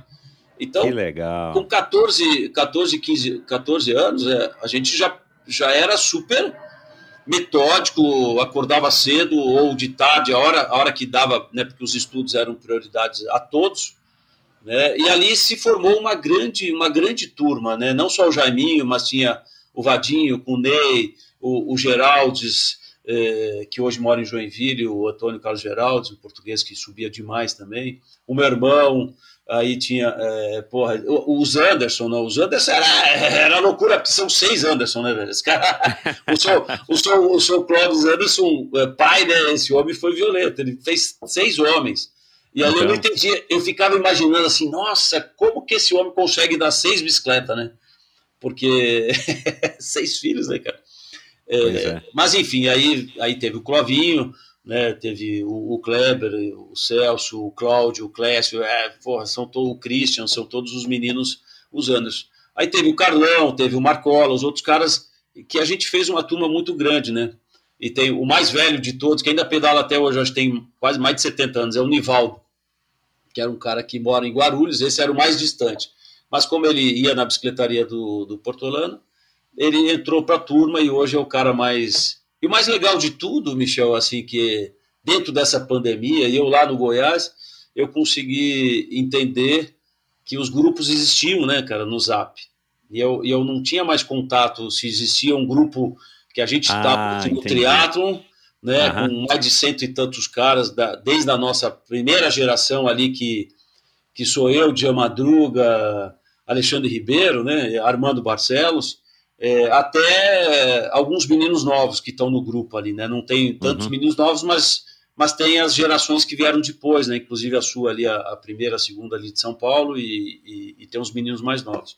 Então eu acho que no ciclismo eu, eu descobri é, que existiam os meninos, existia um grupo, só faltava eu no grupo, né? Nem, nem o meu irmão, eu e meu irmão faltava. Uhum. Aí as mulheres se entenderam, acharam a minha cunhada e, e nos colocaram no grupo. Quer dizer, os 22 estão vivos, né? Tá todo mundo muito bem de saúde, cara muito legal. legal, o Celcinho, danado. é, Porra, até corri, né? Fiz o podcast antes dele do que você, né? Me desculpa, É. desculpa. Não, não tem problema não, cara. E, e eu falei, ele me catou, me ligou, falou, tô gravando. Eu falei, como você tá gravando? Não, peraí. É, é, é. Aí a Não, gente é. conversou muito sobre ciclismo, mas é, é, enfim, é, eu não, eu sempre vinha a São Paulo a trabalho, mas não, não fui buscando essa raiz, né? E aí a gente percebe que essa raiz, pô, faz falta, né, Michel? Foi uma fase Cara, faz. da é. vida da gente, você aí no Itaim com seus amigos e eu lá na Zona Norte, que a gente teve uma, uma essência muito bacana dentro do esporte, que foi o ciclismo, que era uma época é, muito empírica, né, é, do ciclismo, mas é, 78 ali, né, 78, 79, 80, os campeonatos de estreantes, né, cara, você insistindo, eu fiquei, o meu primeiro ano, eu sempre fui o último na minha categoria, sempre fui o último, o último. Eu- Então, eu- mas de- deixa, deixa eu te perguntar uma coisa. O, o- o- essa iniciativa do seu Eduardo, que é muito legal, e é o que eu, dis, que eu acabei descobrindo nas minhas conversas com o, com o Mauro Ribeiro, com o próprio Palharini, é, acho que com os irmãos Ferraro também, é, era, era sempre uma iniciativa de normalmente um imigrante Sim. né, de formar uma equipe, de organizar corridas, né, normalmente um imigrante europeu, no caso aqui do seu Eduardo, um imigrante sul-americano, né, porque ele é uruguaio. uruguaio, Uruguai. mas sempre partia da paixão de algum empresário que tinha condições e bancava e fa- fazia a, a- a equipe. Essa iniciativa do seu Eduardo, que eu achei muito legal de saber, não, não sabia que era assim, estou tentando já com a Elizabeth aqui faz anos trazer o seu Eduardo, mas não estou conseguindo. É, mas eu quero conseguir. O, Vou tentar te ajudar também. por favor, é assim. Vamos deixar o tem que ser- recado para a Beth e a Érica aqui, pelo amor de Deus. Deixa a gente tomar É. um café com seu pai. É, é. Mas enfim, Saudades demais dele. então, e não, e história viva do ciclismo brasileiro, né, cara? Total. Assim, é, é, é uma pessoa que, nossa, seria para mim uma honra. E... Sim. Mas enfim, é- essa iniciativa do seu Eduardo fo- foi, vocês foram os primeiros garotos ou ele já tinha feito isso com outros? Não, nós fomos os primeiros. Ah, nós fomos os legal, primeiros. cara, e ali, ali realmente a gente fez uma equipe era uma equipe, cara. A gente saía com eles, que eram veteranos já, mas assim, veteranos com 30 e poucos anos, né? 40 É, é. Mas assim, É. eram caras que a gente não conseguia subir a Santinês com os caras, não tinha jeito. Tinha seu Alberto, tinha os, os irmãos Carvalho, tinha. Pô, era, era, uma, era, uma, era uma equipe de, de, de, de atletas da ZN, né? Porque, na verdade, o ciclismo que existia naquela época era um ciclismo Calói e Pirelli. E algumas equipes do interior, que eram bem isoladas, né? Mas o que existia de, de, de, de ciclismo competitivo no Brasil era Calói e Pirelli. E, e eu, o terceiro clube, na verdade, era bancado por um outro português, o seu Alberto Cadima, né, que tinha aquela bicicletaria Cadima, que você conheceu bem Sim. que tinha uma equipe bacana e ele fazia todo o esforço possível sozinho de bancar uma equipe extremamente muito profissional e de excelentes atletas. E a outra equipe era a Portuguesa de Desportos, porque eram três portugueses lá que amavam o ciclismo, é, que vieram de Portugal e estavam em São Paulo e conseguiram uma estrutura dentro do clube e que foi o clube que nos absorveu quando nós saímos do, dos estreantes ali com a camisa do Portolano e aí fomos para uma primeira equipe federada, né? Então Uhum. foi quando a gente, no meu caso, foi no, no terceiro ano, né? Porque o primeiro ano foi um ano, acho que 78 é isso, foi um ano de estreantes e 77, 78 ali que eu porra, sempre fui o último, nunca um- uma, uma corrida no ano que eu consegui chegar em segundo lugar, lá em Guarulhos até. Eu acho que foi os caras erraram o time e eu consegui ser segundo. Numa corrida. O, o, o Tchê, o seu Eduardo fornecia as bicicletas, a, a- não sei se era de sapatilha ou se era de tênis, firma a pé, enfim, o equipamento, a roupa, e era o que durante os finais de semana que vocês se encontravam para pedalar em algum lugar por ali. Como é que era essa estrutura, por mais simples que fosse, né, da equipe eh, de, de- eh, infantil de ciclismo do seu Eduardo? Não, assim, na verdade, o, o, o Eduardo ele nos fornecia a camisa, né? Que era uma camisa de lã que tinha amarela. É, tenho fotos, depois eu até posso te mandar para você ver como é que Sim, essas fotos. sim, é, é, eu quero postar. É, e depois o. Não, o calção não existia. O calção, quem fazia os calção era a minha mãe que costurava e metia lá uns forros, uns forros que nem, nem couro, na verdade, nem couro na época existia. Né? A gente. A gente era esfolado mesmo, não tinha história, né? Não tem. Isso aí não existe. É. Passava É. creme, né, cara? É, Não, ali ele dava as manutenções da- das bicicletas quando precisava Aham. arrumar um câmbio, alguma coisa. Ah, Mas tá. assim, é, felizmente todo mundo tinha condições ali de se precisasse comprar uma corrente, comprava, se sim, tivesse que sim. comprar um pneu, comprava. Quando tinha alguém com dificuldade, eu particularmente, eu tive vários momentos em que meu pai não pôde comprar tubular e o seu, o seu Eduardo, numa final do campeonato Starup lá, ele me deu um par novinho de pneu, entendeu? Então assim, ele, Uhum, no que ele podia nos ajudar, ele nos ajudava, né? Então, entendi. mas era Mas em termos uma- de estrutura de treino, assim, era o quê? Ele, ele que passava o treino? Como é que era? Ou não tinha segue. isso? Era só. me segue. Me- é, Ai, cara, que legal.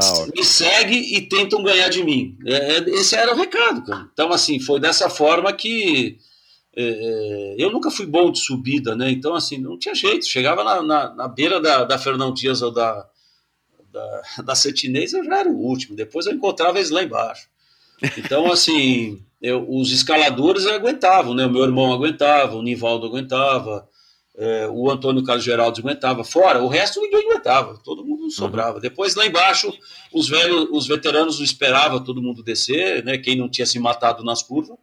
E aí pedalava na represa lá, frente da Rocha Mariporã, e depois voltava. Então, esse era o treino é, de terça e quinta Uhum. né? E, e, no final, e no final de semana, ou a gente ia assistir a competição deles, ou, ou quando começaram, na verdade, os campeonatos, é, acho que foi 78, Michel, ah, o Jeans Starup, junto com a Calói, resolveu é, fazer um, o primeiro campeonato de estreantes, porque estavam vendo que tinha muito filho de ciclista, né? enfim, e foi legal, porque é, em 78 eu aprendi a andar em São Paulo, 78, 79, e eu tenho São Paulo na minha cabeça porque durante 10 meses, 40 corridas em 40 bairros diferentes. Então, não tinha como, é, jovem, a gente sabia onde eram as corridas. É, Moca, Penha, onde você quiser, Tatuapé, é, aqui na, na, na, Zona Norte, Zona Sul, Zona Leste, tudo. Né? É, e depois, é, isso, isso ficou muito gravado para nós. Né? Então, foi essa a grande história. E o Portolano nos acompanhava, ele, ele ia, vibrava. É, geralmente, nesse campeonato, no segundo ano, tinha algumas provas de já de federados para incentivar esses nós meninos a ver aonde é que nós chegávamos, onde é que a gente podia chegar, né? Então ali já existia eh, Zé Carlos Lima, já existia Lourenço, já existia o Braga, já existiam os caras da Calói, né? Eh, os caras da Pirelli, a gente já entendia, opa, ali nós vamos chegar. Então foi muito bacana, assim, era um negócio, a federação era realmente tocada pela Calói, sempre foi, né, na época, só lá na época do Nabucco, depois que a gente tirou deles. E, mas era, era, era assim que acontecia, né? Então, é, fechava-se as ruas, avenidas, e ali faziam as corridas, né? É, em volta de. Ou Interlagos, né? Interlagos, então, era o martírio nosso, né, cara? Treino de 120, 180, treino de seleção brasileira, para definir seleção brasileira de júnior e adulto, era Interlagos era três, quatro treinos, cara, os primeiros que chegar é, tá definido. Ô Tchê, e você, e você, você curtiu de cara a um, participar dessa equipe aí do seu Eduardo por conta de dos amigos da companhia ou a bicicleta era uma coisa que de repente você, enfim, se apaixonou ou redescobriu que você devia andar de bicicleta em Santa Maria? Porque é, uma coisa é você também pedalar, né, para se locomover ou quando criança para para fazer bagunça na rua, uma coisa é você pedalar Sim. subindo a Serra de Santa Inês, né? E, e, e, e treinando de fato. Ou você pedalar 60 quilômetros num treino que não sei, né? Talvez seja essa a distância que vocês faziam naquela época. Uma coisa é você pedalar 3, 4, 5 quilômetros, dando volta no quarteirão e brincando, né? O que, que te atraiu na, na, ao ponto de você ter de fato substituído aquela decepção da, do, do Clube Regatas de Tietê, do, da ginástica olímpica, e ter ingressado de cabeça no ciclismo? Eu acho que são as duas coisas, Michel. É, a amizade daquela transição do Rio Grande do Sul para São Paulo, que foram esses meninos todos, que graças a Deus hoje estão todos vivos, e, e que acolheram não só a mim, como a meu irmão, né? E, e famílias maravilhosas. É, é, que a gente conhece até hoje. Alguns pais já, já faleceram, mães, né? E, e aí eu acho que isso foi muito fundamental. Mas a bicicleta realmente ela preencheu o vazio da ginástica olímpica, né? É, mesmo que o meu primeiro ano de estreante foi bastante catastrófico, é, resultado zero, e sempre o último, último, último, último, é, eu tenho essa qualidade até hoje, né? Eu sou muito persistente, eu tenho muita paciência. Eu acho que isso aqui acaba me dando bons resultados até hoje na minha vida. Então eu falei não, pô, se os caras ganham, algum dia eu vou ganhar, né, cara? Eu acho que o meu dia vai chegar. E aí foi o que aconteceu. Eu, eu o Portolano e o seu Jaime foram dois veteranos bastante e tinha o seu Alberto também que infelizmente eu soube que ele faleceu. É, e depois também conheci o Pinheiro, né, o Dr. Pinheiro, Oswaldo Francisco uhum. Orlando, que foi uhum. é, meu dentista por anos. Então foram esses quatro homens assim que, da, que entendiam muito de ciclismo do passado e que gostavam de mim e, e, sempre não me deixaram ali com aquela idade de cabeça baixa. Não, calma que você vai aguentar, vai, vai né? Os, então eu acho que isso é, é, e eu sempre buscando, eu falei, não, eu tenho que ser melhor que o Jaiminho, porra, eu tenho que ser melhor que o meu irmão, cara, eu vou ter que... E eu morava, depois a gente saiu das Palmas e foi morar lá em cima, antiga Vila Marieta, hoje é Irmãos Arnone, que é em frente ao Portolano, subindo aquela montanha que vai pro, pro mato ali, né, é, hoje está quase divisa do Rodanel que vai sair em São Paulo. E ali era um quilômetro e dez, um quilômetro e cem de subida, cara, então, independente da quilometragem que tinha, eu tinha que tirar a competição todos os dias com meu irmão. Quem é que chegava primeiro? Obviamente que eu nunca ganhei.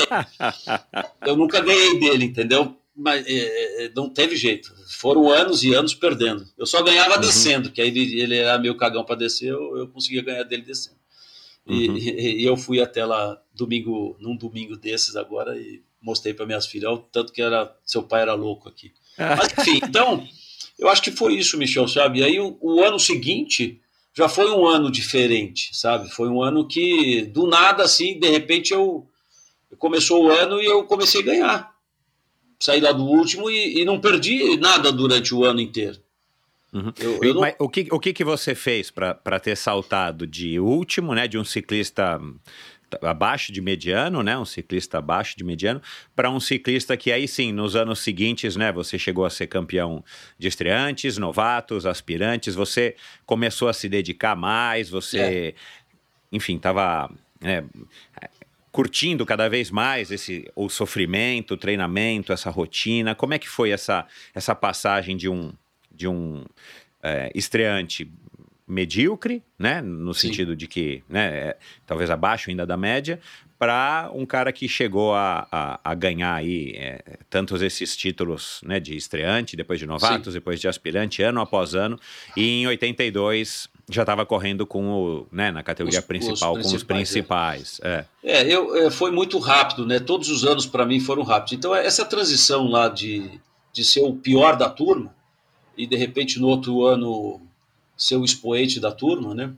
É, obviamente que você tinha o, o, o, Clovinho Anderson, que ele era um pouquinho fora da curva a nível de sprint. Ah, né? é, é, é, Ele, ele o, ali da nossa turma era o Clóvis, que logo foi para Calói, é, realmente depois sofreu um acidente muito ruim com tibia e perones e não acabou perdendo um time dos campeonatos de júniores. Eu acho que ele teria com certeza ter sido campeão pan-americano de tudo assim como ele fez um belo resultado na época no Mundial.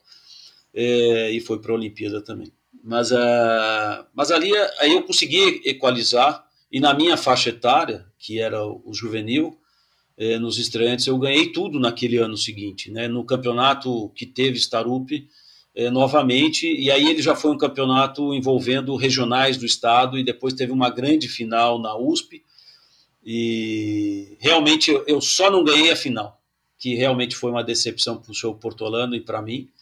Eu fiquei, eu acho que eu fiquei em segundo ou terceiro, acho que eu fiquei em terceiro. O segundo foi o Ney, que era o meu companheiro da, da lá das Palmas, se eu não me engano, é porque eu, eu perdi para um cara da, do interior, né? Que, que foi um puta de um ciclista na principal também. Ele era de Indaiatuba, mas eu não vou lembrar o nome dele agora. Eu perdi para ele porque eu, eu me enrosquei num tombo antes da, da, da chegada ali na, em frente ao velódromo e aí eu não consegui me recuperar e, porra, aquilo ali foi para mim a minha primeira decepção, porque eu, eu ganhei o ano inteiro e cheguei na final e não ganhei a final. Inclusive eu lembro perfeitamente no domingo à noite o Portolano foi lá em casa e trouxe, porra, aquilo marcou, velho. Mas assim, marcou do momento. Ele trouxe duas chuteiras velhas e falou assim: é pendura isso daqui, nunca mais pedala, pelo amor de Deus. Porra, foi o primeiro pito que eu tomei né, do, do, do, do, do, querido eh, e saudades demais dele, cara, do seu Eduardo Portonado. Mas enfim, ali foi uma grande lição, né? Assim, não, dá para ganhar tudo, né, Michel? Então. Aí já o Eduardo dava atenção para todos vocês ou nessa altura você que estava tendo mais resultados, você tinha, vai, um, um lugar especial, vamos dizer assim, né, na, na atenção do seu Eduardo? É, eu acho, eu acho, eu acho que eu, eu, eu, acho que eu tenho que ser sincero. Eu acho que eu fui o queridinho dele, sabe? Eu acho que eu fui sim. Eu e o, e o, o Clovinho, e o Clovinho. É, eu acho que sim. É, mas ele, ele nunca deixou de gostar nenhum dos meninos. Claro, é porque é, apesar de que um era mais rebelde que o outro, às vezes respondia errado ou queria ser atendido na bicicletaria e sabe negócio negócio e às vezes a gente jovem confundia as coisas, né?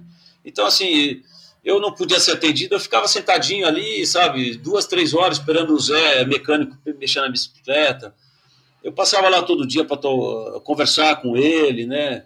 Não sei, sei lá se é muito eu dizer que eu fui o queridinho dele, mas, é, cara, eu acho que ele tinha uma, uma apreciação muito, muito grande com a minha pessoa, é, vibrou muito com vários resultados que eu tive. É, uhum. E que eu lembro também, porque eu acho que o Clovinho era, era, era a gente sempre estava muito lá, sabe? Uhum. E, e os outros não eram muito chegados de ficar nessa conversa. E eu sou assim, né, Michel? Eu gosto de conversar muito. Se deixar aqui, nós vamos ficar conversando até amanhã, né? Então, é, apesar de que em casa eu falo pouco, né? Minha esposa reclama, né? Você fala pouco, mas com os outros você fala muito. Mas é uma característica minha, né? Então, assim, dentro de casa a gente escuta muito, né? Tem que compreender as coisas. Mas é, é, é, é um jeito de é um, é um segredo para manter um casamento tão longevo quanto o seu, é? É, são 32 anos, eu fiz agora no dia 11 de setembro, né, cara? Então. Então. É... Acho que é um segredo, hein, cara, para manter um casamento tão longevo assim. É... Abaixa a cabeça, ouve. é, eu, eu sempre falo para todo mundo, né, para todos os meus amigos casados e não casados, né, inclusive para o meu filho que casou agora, né, e para e o meu genro, né, o colombiano. Eu falo, cara, se vocês não obedecerem às mulheres de vocês, vocês estão fodidos. Então, é, quem manda em casa, a última palavra é delas. Lógico, você tem que dar a sua opinião, você tem que não ser omisso na, na, nas situações. É, mas, Michel, falando de casamento, cara, casamento é uma administração constante, diária, né, é passo a passo, é crescer. Eu acho que se as pessoas não. Graças a Deus, a Simone é uma pessoa muito equilibrada, é, tem uma espiritualidade maravilhosa que nem a minha. Então, eu acho que eu acho que esse é o, é o sucesso é, do nosso casamento. É, poucos amigos estão casados até hoje, né, em função disso. É, as pessoas têm que. Eu, eu, eu procuro sempre compreender as coisas, né? Então, acho que quando você compreende as situações da vida, você compreende o outro, né? Você compreende, é, às vezes, é, uma resposta de alguma pessoa ou, ou até mesmo de um familiar, é, as coisas são mais longevas, né? as coisas caminham com mais fluidez, com mais equilíbrio. Eu acho que é assim, né? Então, é, dentro da minha vida esportiva, que ela não foi muito longa, eu procuro compreender cada momento, né? Então, assim, é, isso desde pequeno eu sempre fui assim, né? Então, e às vezes eu me paro para compreender, desde a época de ginasta olímpico, é, por que, que eu respondi para o Paulo no Tietê, né?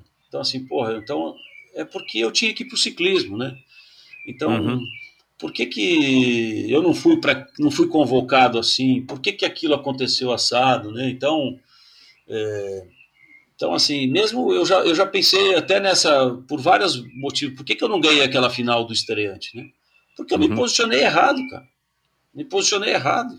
Então, assim, e eu vejo hoje, nesses últimos anos, né, que o Celcinho passa muito todas as provas do sonho, né, de quem foi ciclista na Europa. Eu fico olhando as estratégias e, e, e quando vem para o sprint, como é que os caras é, fazem uma estratégia errada, né? É, quantos triatlons você fez e a estratégia foi errada? Você saiu que nem um cachorro louco e depois não aguentou, né, cara? Então, é, eu também, eu acho que isso faz parte da, do amadurecimento, do crescimento, né? É, porra, para o nosso amigo Alexandre Ribeiro ganhar oito Ultraman não foi da noite para o dia, né? Então, Exato. Assim, é, que era um cara que eu gostaria muito de ter seguido, pela, não só pela amizade, mas de ter feito a Ultraman. Mas a vida da gente leva a gente para outros cantos e, e, e não fui. Né? Então, mas quem sabe em algum momento o meu filho inventa de querer fazer um Ultraman, ou até o louco do, do, Alexandre Ribeiro, que eu tenho certeza que vai escutar esse Sharp, ele fala assim, Theo, vamos fazer um Ultraman nós dois. Eu falei, muita calma nessa hora. A gente faz. o, o, o Tchê, mas voltando aí a, a bike, e aí, cara, você, ao ciclismo, aí você foi né, ganhando essa confiança, foi passando de categoria, ganhando, Sim. dando na cabeça de todo mundo e tal. E aí, como é que surgiu esse convite para ingressar aí de fato numa equipe? Porque até então é, você estava correndo pelo, pelo lá, os meninos do C. Eduardo, né? Pertolano, Sim. equipe Pertolano. E de repente você ingressa na portuguesa de desportos já em, em 82, né? Você já tinha aí 17 para 18 anos. Exato. E aí você já está na categoria principal e, e, inclusive você vai para o Campeonato Pan-Americano Júnior em Medellín e tudo mais. É, como é que surgiu esse convite? Foi mesmo é, nas provas que te observaram e fizeram uma proposta? E como é que era né? É, quais foram as mudanças de um ciclista do seu Eduardo para um ciclista da portuguesa de desportos? É, na verdade, quem nos levou mesmo para a portuguesa foi o seu Jaime e o Portolano, que eles tinham proximidade uhum. com, é, se eu não me engano, o seu Alberto, que era o diretor. Do E- Kadima. Não, não. O seu Alberto era Ah, um tá. outro da portuguesa. O Cadima não. O Cadima, para quem. é, o Toninho e o Tassinari, é, o Ney Tassinari, foram para o Cadima. O, né, o, o, Rodinei Tassinari e o, o, o- foram pro, foram direto lá para o Cadima e nós fomos para a portuguesa. Eu, meu irmão. Porque lá na portuguesa já tinham também dois irmãos que ficaram super amigos, que eram o Zé Luiz, o Zé, o Zé Carlos Zé Luiz, o, o Seco, né? Uhum. O, o Secão e o Sequinho. Isso E aí veio, veio o Tchê e o Tchezinho, né? Então ficaram Aham. dois irmãos, dois irmãos.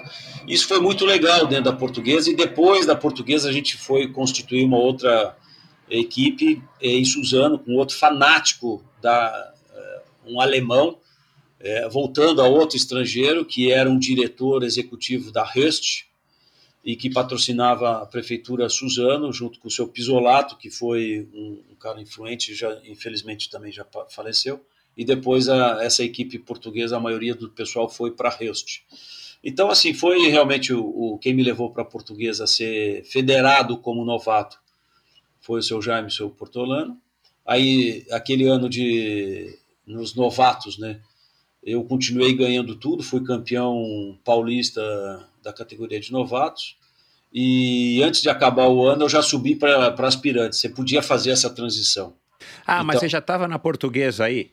Já estava. Eu fui da portuguesa. Ah, eu entendi que a portuguesa era só quando você estava na, na principal. Não, não, não. Aí a portuguesa, porque houve, um- houve um detalhe eh, da portuguesa, aí eu passei para aspirantes. Já no mesmo ano que eu ingressei, eu ganhei tudo de aspirante, de se atingia um determinado número no ranking, que você já no mesmo ano passava para a categoria seguinte. E aí, Ah, entendi. já com 17, 17 anos, é 16, 17 anos, eu já estava em aspirante, e aí também já estava ganhando no aspirante. Aí no ano seguinte, a portuguesa acabou com a, a equipe, e aí todo mundo da portuguesa foi acolhido por Suzano. E, Ah, Suzano, é, e aí. Suzano virou uma grande equipe para combater Calói e Pirelli. Eu, eu, Uhum. nunca, é, eu nunca fui convidado para correr em, em Calói e Pirelli, é, porque naquela época a gente escutava assim: ah, você estuda, você faz faculdade, então você aqui não é bem-vindo, porque aqui só é atleta profissional. Então, Entendi. e eu lembro que quando o Clovinho foi para Calói, ele foi obrigado a, a, a largar dos estudos, né? E, e isso meu pai não admitia, né? Então isso eu também dou graças a Deus até hoje que eu não entrei nessa paranoia porque o meu pai, enquanto vocês não se formarem, depois depois vocês se formarem, vocês fazem o que vocês quiserem, mas tem que ter o diploma. Então esse Exato, era o é. pensamento e, e foi assim feito. Né? Então Uhum. é, já na, na, na categoria principal, que eu já subi no outro ano, no meio do outro ano eu saí de aspirante, que eu ganhei tudo também, igual a carreira de novatos, e aí eu parti para a principal, eu já era principal ali com 17 para 18 anos. Então aí já Ah, corria com os caras da Calói Pirelli, e aí já era outro mundo, né, para você ganhar. Não era assim tão fácil ganhar a corrida, porque a gente. Aí já o trabalho de equipe já, já, já era mais é duro, né, Michel? Quando Uhum. você tinha uma Calói com os caras já lá com vinte e tantos anos, uns caras que vinham do Paraná, né, uns caras que. E aí, com 17 anos, eu fui, fui convocado à seleção brasileira. Foi meu primeira, minha primeira viagem internacional, que a gente foi para Medellín, no campeonato eh, pan-americano de júniors. Né? Era o último ano do Mauro Ribeiro, né? Saudades do Mauro Ribeiro. Puta, a gente fez eh, quarteto junto, né? No 4 por 70. Eh, mas infelizmente esse ano eu furei, porra, o, o Feijó tá- passou mal, quer dizer, não dava, era muita altitude. Aí eh, só, só o Jaiminho lá das Palmas, que foi pro Pan-Americano, porque ele tem a minha idade, eh, conseguiu levar esses 70 quilômetros nos peitos. Nem eu e o Mauro conseguia tirar, cara. A gente tava, sei lá o que que deu naquele dia. E, e, Uhum. e, e foi, foi uma outra frustração, entendeu, Michel? Porque o Brasil sempre foi campeão do 4 por 70 a vida inteira no Júnior. Aí, porra, no meu primeiro ano, puta merda.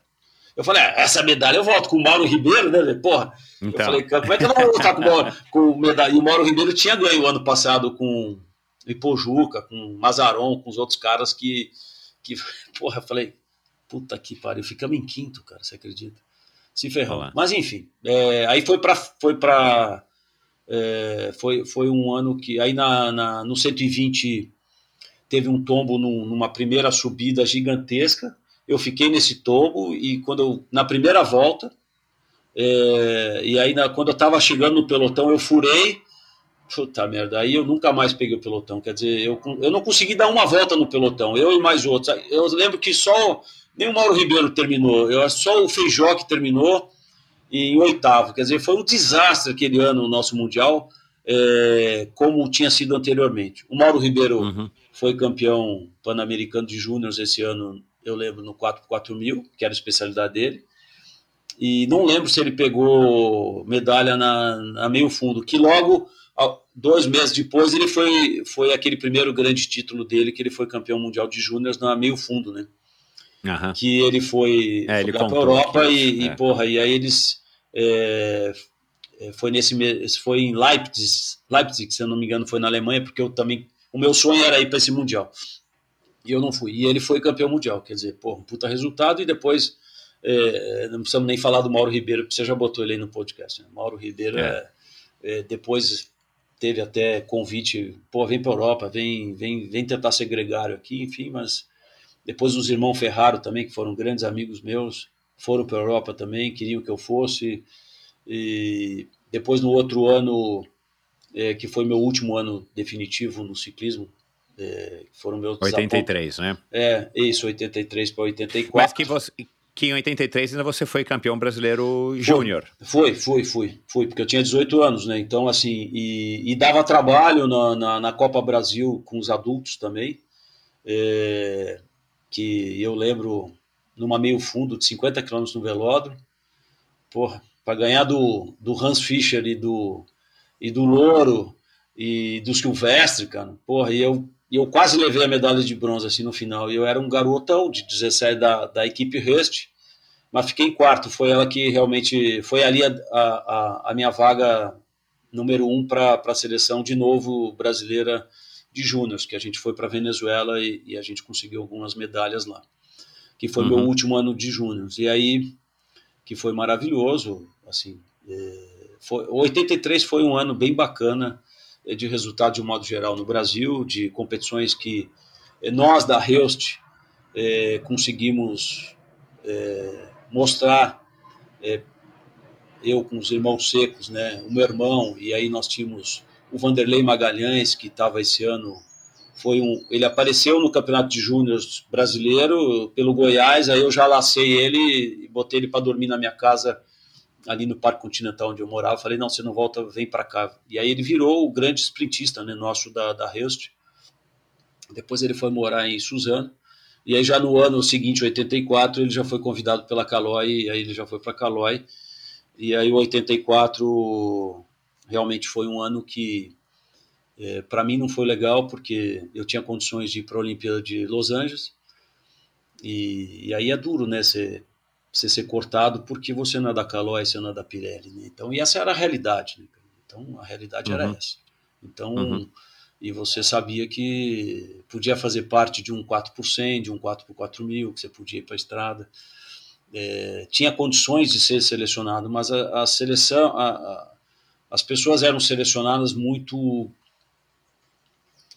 é muito no dedo, né, cara? Então, assim, e, e, e, eu era amigo de todos, né, cara? Então, amigo de, de Lima, de Braga, de dos Ferraro, do Ribeiro, quer dizer, de todos os caras que realmente é, foram é, do Louro, né, do Fischer, é, enfim, não, eu não tinha inimizade nenhuma, mas, mas era uma época que politicamente quem mandava era a Calói, né, cara? Então, assim, uhum. esporadicamente alguém da Pirelli. Então, mas era, era a política que aquelas pessoas que comandavam a Confederação Brasileira era dessa forma. Então isso isso me deixou muito desgostoso, sabe, Michel? Então foi foi realmente uma uhum. uma situação que que me desapontou muito.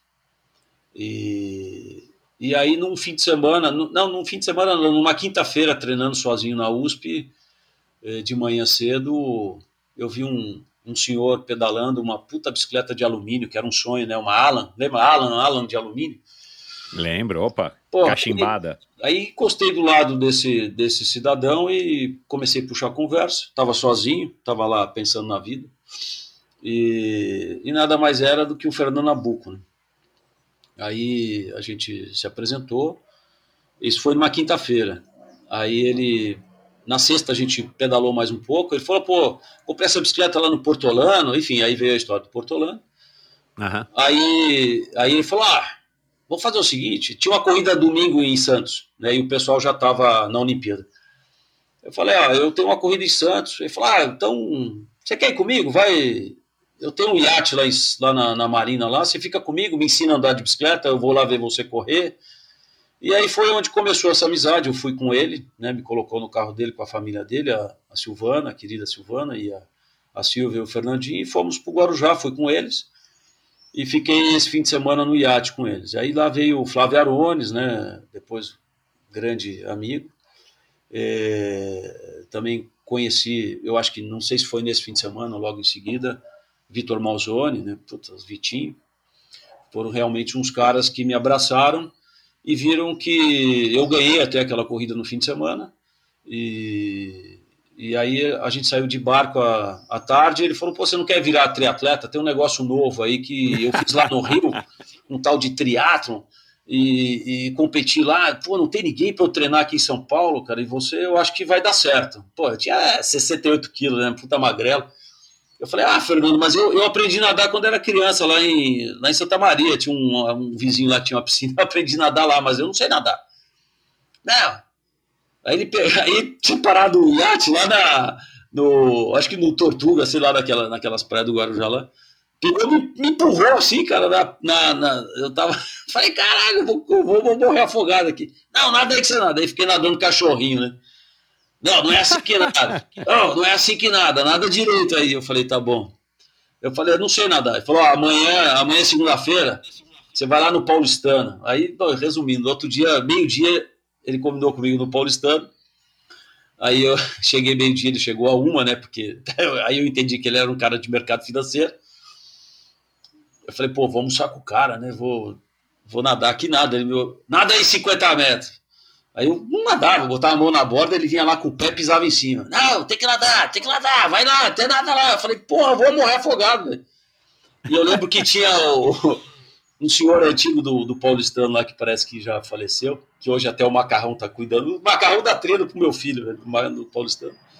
E aí ele falou, ah, ensina esse cara a nadar. Ele falou, não, não vou ensinar não, manda ele lá pro Polé, lá no seu amigo lá, que o Polé vai, vai ensinar ele. Ah, é mesmo, vou mandar ele lá no Polé, que esse cara quer virar triatleta. O que, que é triatlo? Aí ninguém sabia, né, cara? Porra. Então. Bom, É, porque você tá falando de 84, né? é, 84. Tinha, tinha acabado de começar, né? Com a primeira prova em 82, Isso. depois 83, 83, que foi o que ele 84 ia ser o segundo ano praticamente, né? É, Porque que o primeiro até, ano é, ia ter aquela prova lá do, do jornal Werneck. do Werneck no, no final Jornal do do ano. Brasil. E eu lembro que essa segunda-feira era exatamente 90 dias antes da prova. Era uma segunda-feira, 13 de agosto, se eu não me engano. Cara, isso gravou Uau. assim. Eu falei assim, aí ele falou: "Não, vai lá no Polé que é à noite que ele tá te esperando". Aí foi quando o Paulo Marcelo e o Polé me receberam ali na cidade de Jardim, para entender quem que eu era, o que que eu queria, né, cara? Então, e aí foi onde eu comecei minha amizade com o Paulo Marcelo. E ele, na verdade, me acompanhou, mas me colocou naquela outra unidade para nadar, que era depois do Milk Melo ali, eh, onde tinha uma piscina de 25, e, e me colocou dois professores à disposição. Quer dizer, eu tive 90 dias para aprender a nadar, eu não sabia nadar. E aí eu tinha que nadar 1.800 metros, que era a prova, né? Então eu Aham. falei, tá bom, então esse é meu desafio daqui para frente. Aí eu continuei fazendo algumas corridas de bicicleta no fim de semana, e- mas eu lembro que eu ia muito cedo, eu, eu saía de casa lá do, do Jaguaré 5 e meia, entrava às 6 horas, nadava até às 7, aprendendo. 7 horas eu pegava a bicicleta, botava a mochila e eu ia até, pegava a marginal inteira, marginal Tietê, Fernão Dias, é, Dutra, Fernão Dias, ia Franco da Rocha, Mariporã e voltava para casa, ia para a faculdade à tarde.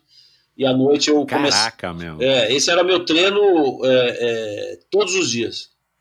E à noite, quando eu estava mais ou menos descansado, eu, eu ia trotar na USP, na grama. E lá na USP, que é que me orientou foi o Zé Rubens de Delia, né? Que ele estava envolvido Aham. com ciclismo, por causa da Calói. E aí ele me ajudou a, a comprar um tênis e, e a, a, a correr, é, porque ele é um fisiologista, né? Mas ali de noite, trotando lá, porque sozinho, né, Michel? Então não tinha eu. Às vezes o Nabuco aparecia lá na USP no final do dia, ou a gente corria no jockey, que ele gostava de tomar massagem antes de ir para casa. É, é, mas lá na USP eu conheci o Zé João da Silva, né, o cara que ganhou três vezes a São Silvestre São Silvestre. e, e que foi casou com a, a filha do, do Bruno Calói. É, enfim, é, a gente fez uma amizade legal e ele foi me dando umas dicas de é, como dar passada, como é que corria, como é que era isso. Assim, na hora do trote dele, né? Porque a hora que ele ia treinar de verdade, esquece o cara, né? O cara trotava, o cara trotava quatro, né? Então, Não, Porra. e essa época ele estava ganhando a São Silvestre, né? Tava Não é ele já tinha, estava Ele- aposentado, ele estava ele no tinha, um recorde, ele tinha um recorde da meia maratona da Europa, né? Lembra? Então era um cara que era muito respeitado no mundo inteiro. Ele fazia dinheiro na Europa, porque a Europa, eu acho que até hoje paga muito bem corridas de rua, né? É, enfim, era, é, é, ele era. Não existiam os quenianos né, de hoje, né, cara? O grupo dos quenianos. Era o Zé João com o colombiano, os caras aí, enfim. E era, era maravilhoso. Então eu, eu aprendi assim.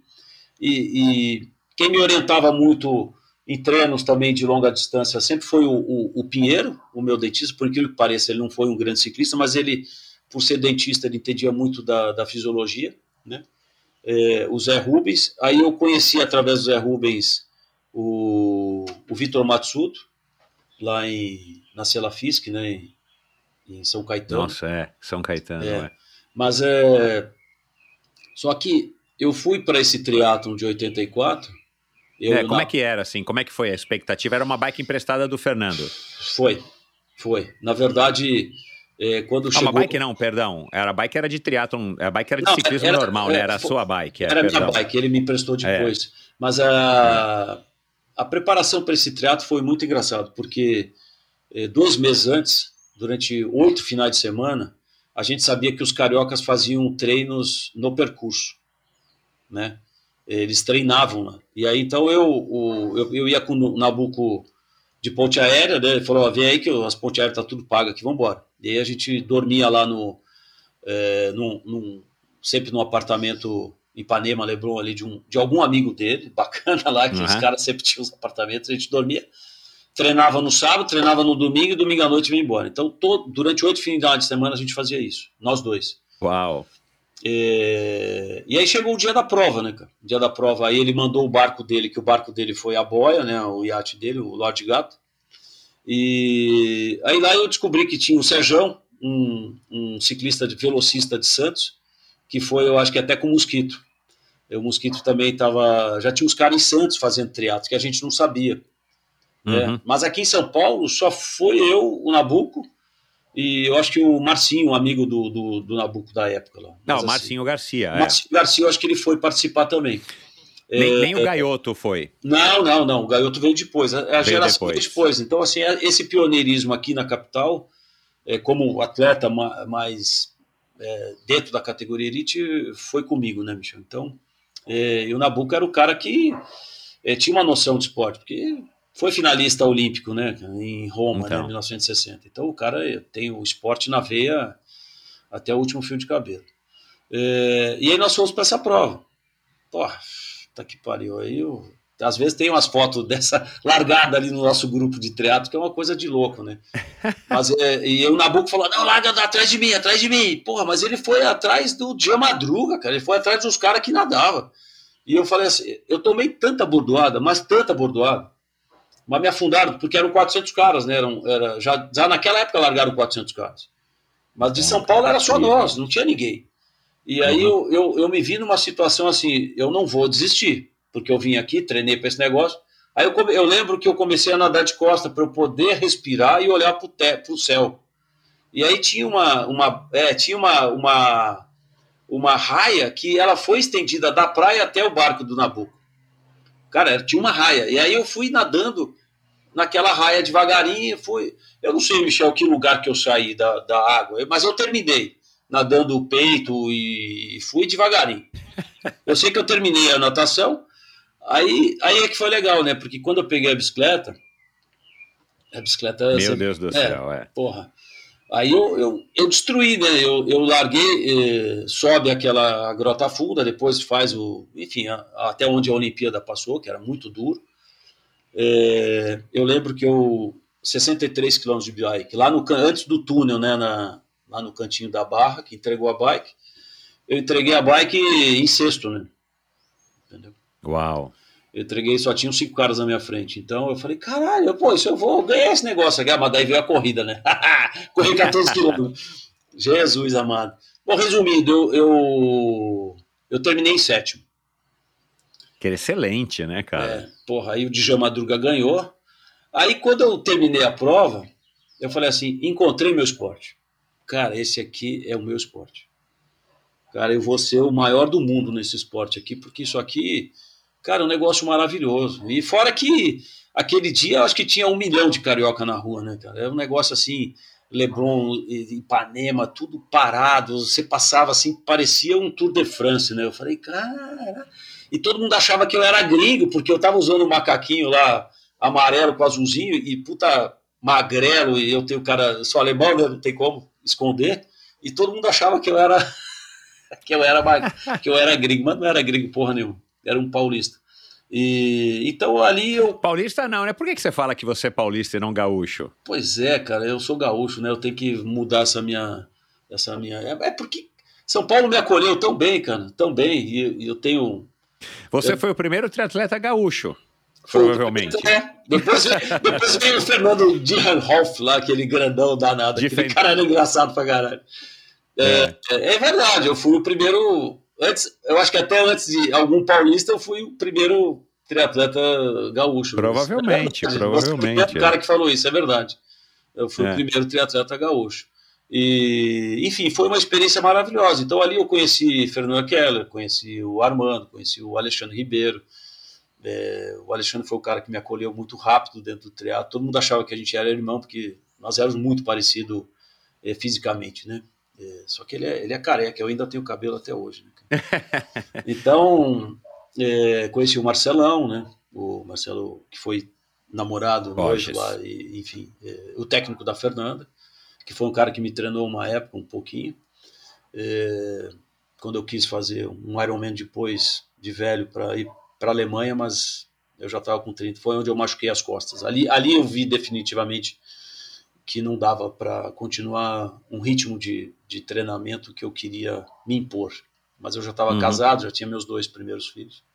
Mas enfim, e no Rio, assim, aí depois vieram outros que a gente, que eu fiz uma boa amizade, Marquinhos Ornelas, né, o, os meninos, né, o, o Max, é, porra, o Virgílio, né, as meninas. Então, mas naquela época você tinha só a Down Web, né, a Moniquinha e a Fernanda, né, você tinha só essas três mulheres, né, que realmente uhum. depois veio as, as, a Zepim lá do Paraná, aqui em São Paulo demorou, né, até vir a Liane Beretta, né, Liane, é. que foi a primeira, depois veio a, a Cris, né, algumas meninas. Você sabe que eu já gravei com a Liane, né? Já? Foi, um do, foi, eu gravei com o Nabucco logo no episódio, acho que 6. Certo. Sei lá, deve ter sido antes do episódio 10, em 2017, cara. Gravei é. com a Liane, localizei ela lá, que tá morando com o Bambam no norte da Inglaterra. É. E, e, e, enfim, ela relembrou aí muitas histórias. Mas, Tchê, você, você adorou, encontrou o esporte, aquilo te deu um novo ânimo, você acabou então, esquecendo aquela frustração do, do ciclismo. E é legal, né, cara, assim, como eu tenho percebido que, que, isso, tem, que isso parece ser uma uma lógica, né? Você tem uma frustração com alguma modalidade e aí abre um espaço para você estar tá com a cabeça para absorver uma outra. Isso acontece recorrentemente com várias pessoas que passaram pelo endorfina. Sim. Foi assim a hora que você se frustrou na, no, no clube ciclismo. de regatas e surgiu o ciclismo. Aí? aí? você se frustrou com o ciclismo e, e abre um espaço para você mergulhar de cabeça no triatlon. A tua ideia naquela época, a hora que você é, recebeu né, um apoio é, de um cara fantástico, né, que é o Fernando Nabuco. A tua ideia era que, de repente, você poderia ser um grande campeão, haja visto que você veio do ciclismo e, e foi um ciclista de bastante sucesso. Isso foi o que te motivou Porque aí depois, né, teve essa história que você já foi é, fazer prova né, em Miami, em Los Sim. Angeles, é, passou um tempo lá nos Estados Unidos com o Fernando e tudo Sim. mais. É, era essa a tua grande motivação? Tipo, ah, agora eu posso ser um. Não existia triatlon olímpico naquela época, mas assim, agora eu posso ser um grande campeão. Era isso o que te motivava? Era, Michel. Porque quando eu terminei essa prova do Rio, aí eu fui entender o que, que era triatlo, né? Uhum. E aí eu percebi que teve um cara que, não sei se foi nesse ano, teria que, eu não me lembro, um ciclista fudido dos Estados Unidos, John Howard, né? é, que ele ele estava tendo sucesso no, no, no triatlon é. de longa distância, né? É, ele ganhou, né, um Ironman. É, ele ganhou um Ironman e, porra, foi um cara que foi recordista de velocidade lá no deserto de sal. Tava, ele é maluco, né, aquele cara não... Mas, enfim, eu... Aí eu olhei Dave Scott, né, o cara foi olímpico, polo aquático, aí você, né, Mark Allen, Scott Molina, todos aqueles caras, eu falei, caramba, ninguém veio do triatlo, né? Todo mundo derivou de algum de algum claro, é. esporte é. e estava vindo para ali. Então, é, o próprio Campesato, na época da equipe KPM, que eu também na época fui convidado, mas eu não fui correr na KPM, eu, eu já tinha decidido partir para o triatlo. O Campesato também tentou fazer triatlo, o Hans Fischer lá em Santa Catarina também. Alguns ciclistas tentaram ir, o próprio Sequinho também tentou fazer, mas é, é muito difícil essa adaptação, né? Você, você é, virar a página, né, Michel? para virar a página na é. sua vida de determinadas coisas, realmente você tem que tomar atitude e, e definir que def, virou a página. Né? O próprio Vanderlei Magalhães ele falou: pô, tia, para com esse negócio, vem para Europa, vem correr comigo aqui. Aqui tem espaço para você, você vai ser um puta de um gregário, quem sabe você vira um ciclista, mas vem aqui morar comigo na Bélgica, né? Porque ele, ele era. Ele tinha o um patrocínio lá da Caloi, né? Que ele estava na, na, equipe. Porra, o Mauro se deu bem, pô, todo mundo se deu bem na Europa. Mas é, eu tinha uma eu vou te falar a verdade, o que me incomodava do ciclismo, é, hoje não me incomoda mais, mas na época, eu vou, eu vou confidenciar para você, eu até falei isso para o Celso.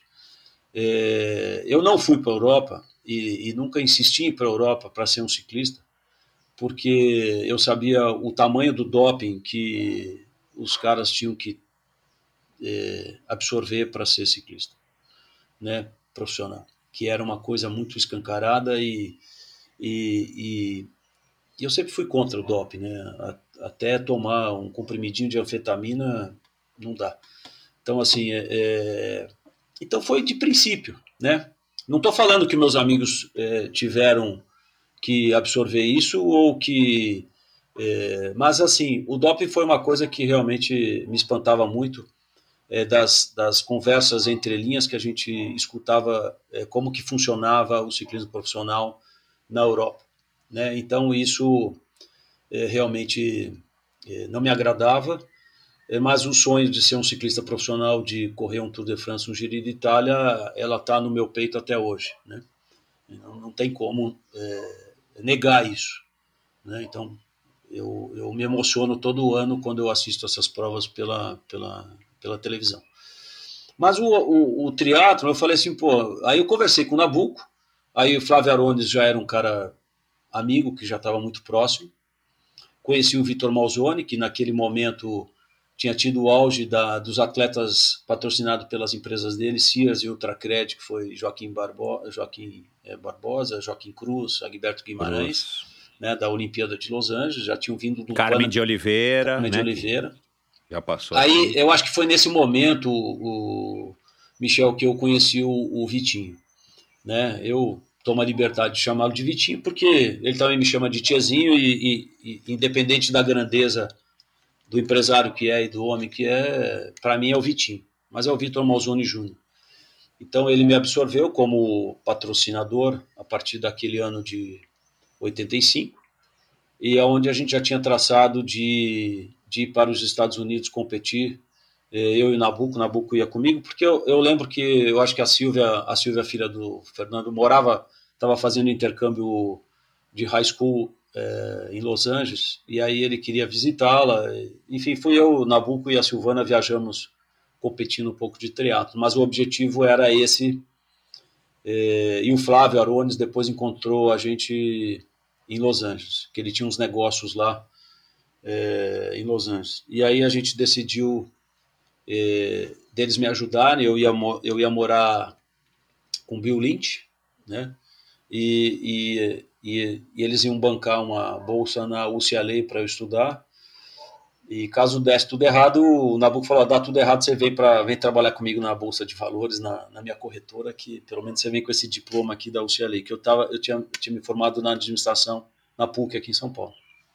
Uhum. Só que é, eu tinha feito um triatlo, né, que um segundo, um primeiro triatlo em São Paulo que foi em São Vicente, né, ali na Ponte Pêncil, no meio dos ratos do esgoto. E, cara... foi meu segundo triatlon, não, o primeiro, né? Porque eu comecei em 88, mas o meu segundo triatlon foi largando lá da Ponte Pêncil junto com os ratos. Cara, cara. eu larguei eu ali. Nunca vou me esquecer. E, e, porra, eu tomei muito aquela água, né, Michel? E, e, foi, e foi muito bagunçada aquela organização, trânsito aberto, você perdia os. Eu, sei, eu, eu achei que eu tinha ganho, mas na verdade quem ganhou a corrida foi o Mosquito. Cara, foi uma confusão. Olha, eu falei, ah, deixa isso aí, terça-feira eu tô indo embora para os Estados Unidos, não quero saber disso aqui. Eu nem lembro, eu acho que me deram uma medalha, alguma coisa lá, mas é, é foi, foi complicado ali, como, como sempre foi difícil a Baixada Centrista, e a gente acompanhou muito né, o, o Núbio é, desde o início, né, a gente foi uns pioneiros de braçais até para fazer triatlon em Santos com o Núbio. É, a gente sabe como é difícil você é, ter o controle é, de uma cidade litorânea e da magnitude Meu que é Santos ou São Vicente ou Guarujá. Né? Isso aí é, é, complicado. Até aquele triatlo que você ganhou no Guarujá foi difícil, lembra? Então, assim, cara, Nossa não. Senhora. Porra. Então, é, essas são as dificuldades do Brasil. E aí a gente viajou. Só que o que acontece, depois de um mês de viagem, um mês e pouco, eu comecei a passar muito mal lá em Los Angeles. Mesmo ter competido. Aí eu fui entender, né, o que, que era um cara me passar na bicicleta. Porra, eu falei, caralho, porra, ninguém. É outro nível. Ninguém né, passa na bicicleta, aí eu chego aqui nos Estados Unidos, passa, passa de pelotão, assim, eu falei, nossa, e eu andando a 45, 47, 48, os caras passando por mim, eu falei, nossa senhora. Aí eu fui entender como é que, o que, que era já o triatlon lá, né, que já tinha aquelas séries da Budweiser, que era o ISTS, né? Que até o, o Dia Madruga é. foi campeão na final, se eu não me engano, ali perto de Nova York, na Carolina do Norte, eu acho é. que ele foi campeão. É, é, é de já já era. Não, não tenho o que falar do Dia Madruga, né? Então, porra. Então é, é, é, um beijo, Jean. Eu sei que você vai escutar isso aqui. Saudade de você. Agora, eu passei mal. E aí eu falei assim, Nabuco, porra, aí Nabuco veio embora, o Flávio veio embora, eu fiquei lá. Aí no, teve um dia que eu passei muito mal, falei, Silvia, porra, como é que eu faço para ir embora aqui? Me ajuda aqui. Eu não vou ficar aqui na casa do Bill Lynch, não. Eu vou embora, eu tô passando mal. Foi a minha sorte, porque eu cheguei no Brasil e estourou a minha hepatite. Que você acha que pegou lá dos, da água dos ratos em Santos, ah, embaixo da, em eu São acho, Vicente. Eu acho que foi, cara. Assim, não vou botar culpa em São Vicente ou nos ratos, mas foi, eu acho que foi ali. Não, tinha, não tem outra coisa a ser, entendeu, Michel? Uhum. Não foi por. Porque às vezes a, a, gente, atleta de alta performance, pode ter hepatite é, por treinar muito, né? Assim como uhum. você às vezes quebra um osso ou quebra uma coisa porque você treinou muito, né? Você fica muito é. debilitado na sua parte imunológica. Mas não foi isso, não. Eu acho que foi lá mesmo daquela, daquela coisa. Enfim, aí eu voltei para o Brasil e, e, e, tive que me, é, me tratar né, dessa hepatite, entendeu? E isso levou muito tempo, porque a minha bilirrubina subiu demais e o médico que o Nabuco me orientou para... É, porque ele me ajudou muito nesse processo, foi um médico do Einstein, e infelizmente ele não me liberava, não me liberava, não me liberava. É, e foi nesse processo de meses e meses, eu fiquei quatro meses deitado na cama, cara. impressionante. Não, o cara não deixava eu sair da cama. Eu saí de 60 quilos para 90 quilos, para você ter ideia, de tanto chocolate que eu comia. E, e aí, um belo dia, eu, é, o, o, Zé Rubens Delia me, me orientou, falou: olha, Theo, teve um cara lá na Olimpíada de Los Angeles, um brasileiro, fisiologista, Vitor Matsudo do que meu amigo ele ganhou a medalha olímpica da que tinha é, defesas de teses de fisiologia do esporte e eram ganhava medalha e o, e o, o Vitor Matsudo ganhou isso pelo Celafisc foi o fisiologista aí eu descobri que ele que cuidava do Zé João também na época e de uhum. vários atletas e eu fui me consultar com ele e aí ele falou Theo Cara, um prazer. Você não tem nada de hepatite há muitos meses. Vamos fazer um exame aqui novo, num outro laboratório, diferente de onde eu fazia. E ele falou: ó, realmente é, você não deve ter nada. Mas aí tem um pormenor nesse período todo que eu fiquei parado, ô Michel, que eu e meu amigo Marcelo Groel, que hoje, se eu não me engano, é secretário de esportes em Blumenau, ele virou político, foi um grande ciclista de contrarrelógio na pista, junto com o Clóvis Anderson e o Hans Fischer, é, foi para duas Olimpíadas. Ele, nós fizemos, ele foi da Caloi, pela primeira vez a gente se engajou, é, já tinha se engajado junto com o Djalma Madruga para fazer a União Nacional dos Ciclistas. O Djalma tinha feito a União Nacional dos Nadadores, o, o Carmona fez a União Nacional dos Judocas, e, e assim a gente estava começando a fazer umas uniões de, de atletas para poder ter as, uma ação, uma voz ativa dentro da, do COB brasileiro. Né? Uhum. É, e aí, nessa, nesse movimento, eu o Marcelo, é, a gente acabou se engajando e, e, e fazendo com. O Nabucco ficou um apaixonado pelo ciclismo e a gente fez a campanha dele pelo Brasil com as federações e o Nabucco virou então o primeiro homem que derrubou, eleito, é. É, derrubou toda a era calói do ciclismo, né? Então uhum. é, eu acho que aí o ciclismo perdeu a grande oportunidade é, da vida do ciclismo no Brasil, não sabendo absorver o, o, o ser humano que é o Fernando Nabucco, né? empresário e homem de relacionamento. Então, e nesse período que eu fiquei parado porque eu não conseguia ser, voltar a ser atleta, né? É, surgiram vocês todos, né? A outra geração. É, é que eu ia falar, essa, né? tua, é, essa, tua, essa tua parada aí forçada acabou abrindo espaço. Exatamente. Pelo menos um espaçozinho para mim aqui, né, é, cara? É porque, porque, veio, veio, acho que ali logo depois de mim veio, veio Butenas, veio o Paulo Coronato, veio o Paulo Fontana. Paulo aí veio, Dirceu, é, Brandolise. Dirceuzão, né? Aí, então, Paulo assim, Botelho. Paulo Botelho. Então, essa turma veio junto, né? é, já querendo competir. Enfim, aí tinha vários outros caras, né? Aí apareceu você também, Butenas, né? Butenas realmente um, um homem de grandes resultados, né? E, e quando eu voltei a treinar, é, depois o Fernando já eleito é, da confederação e fez um trabalho de base para primeira vez o Brasil participar de um campeonato mundial que foi em Colorado Springs é, e, eu, e eu doente, e eu tinha ido antes, levado a primeira equipe de júniors completa para um Mundial em Marrocos. Eu fui técnico dos moleques, eu tinha 19 anos de idade, levei os moleques de 17. um deles, até o melhor resultado, foi o, Paulinho Vanucci, que era lá da turma da Zona Norte também, que era, ele era da idade do Celcinho. O Celcinho não, não foi para esse Mundial, acho que não, não, não se classificou. Mas enfim, a gente fez um trabalho bacana de base no ciclismo eu ajudei demais na, nos Júniors para o Nabucco. E aí, quando chegou para ir para levar os adultos para Colorado Springs, eu, eu fui antecipado com os caras, é, meio não ser intérprete, porque eu não tenho inglês fluente, mas é, junto com, com todos os meninos, né? O Jamur para pista, foi o Louro, foi é, o Mazaron, o, o Gabriel Sabião, que fez um puta de um resultado na estrada, assim, maravilhoso.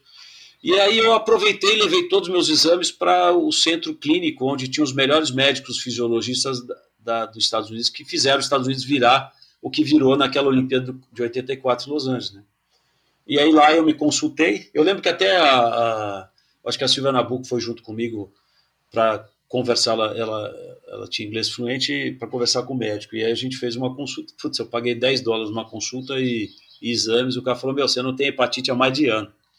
Eu acho que você devia voltar no Brasil. bom, né? Ele falou: eu acho que você devia voltar no, no, Brasil agora e processar aquele médico seu lá que fez todo esse, esse anseio com você. Mas aí depois eu entendi por que, que ele fez aquilo comigo. Mas eh, não veio o caso de falar. Aí eu, eu ali, a gente, eu já saí treinando no outro dia e aí voltei para o Brasil, né?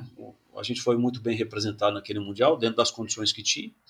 O Nabuco foi para lá depois, acompanhei ele até em reuniões da UCI, porque ele, ele ele, ele era um, um, um, cara que já queria fazer grandes eventos de ciclismo é, volta, né? Tanto é que a gente organizou naquele ano dele uma, a primeira volta do Brasil. Eu ajudei a planilhar isso tecnicamente junto com o Nelo Breda e, e a gente fez um negócio maravilhoso.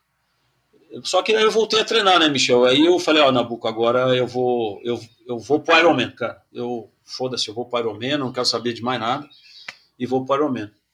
Então, só que antes do Ironman, de 87, é, teve Búzios, Teve né? aqui. Teve Búzios, É. é. 85, né? Eu acho que foi Búzios 85, se eu não me engano. Eu acho que foi Búzios 85. E. Cara, foi assim. Não, que você ia por. Você, ia- você me disse que você ia pro meio Ironman de Mar del Plata. Isto. Né, Exatamente. que devia ser um dos primeiros meio Ironman lá de, de Mar del Plata, né? Que era uma prova que ficou famosa, mas faltou grana e aí você foi É. Pra o Búzios. Mar E del você Plata- ganhou o triatlon é, lá em Búzios. Mar del Plata sempre foi, eh, tinha sido em, em dezembro daquele ano que eu estava parado. Aí eu fui, Ah, tá. eu fui para lá porque eh, tinha uma reunião da América Latina para a gente fazer uma associação latina de, de triatlon, uma, uma federação da América Latina. E o Djan Madruga convenceu o Nabuco de me mandar como representante eh, por São Paulo. E aí eu fui com o Djan. E o Djan tinha, ia ter que dar umas palestras lá para os triatletas, é, enfim. E aí eu até eu lembro que eu fui cobaia dele de fazer andar de bicicleta no rolo, que ele também vendia uns rolos, é, Aham. desses que ele às vezes mostra os vídeos lá. Enfim, aí eu fui junto, a gente teve essa reunião. E aí eu fiquei no quarto com o Dolabella, que já era meu amigo desde o início, né, cara? E era aquela Uhum. rixa, né? Dolabella e Roger de Moraes, né? Era uma loucura. Nossa senhora. Ah, e o Filé, o técnico dele, era um maluco, né? O Filé, o técnico do, do Roger. E eu não tenho nada com o Roger, mas eu sempre andava com o Dolabella, com os outros. Então eu sei lá se eu era bem visto ou não, mas é, teve, teve, teve um triatlon em Caiobá, que eu acho que foi depois, né, cara? Porra, o cara. Eles jogaram o carro em cima de mim, enfim, um triatlo que eu quase ganhei, que acabei ficando em terceiro lugar, que o Alexandre me passou em cima da linha, eu era em segundo. E o Dolabella ganhou. E, Uhum. o Roger, e o Roger abandonou essa prova. Mas aí nesse, nesse meio Ironman de Mar del Plata, que foi maravilhoso, o, o, o Roger ganhou e o Dolabella chegou poucos segundos atrás. Eu falei, ah, rapaz, a hora que eu voltar eu vou fazer esse triatlo aqui, vou ganhar esse negócio aqui.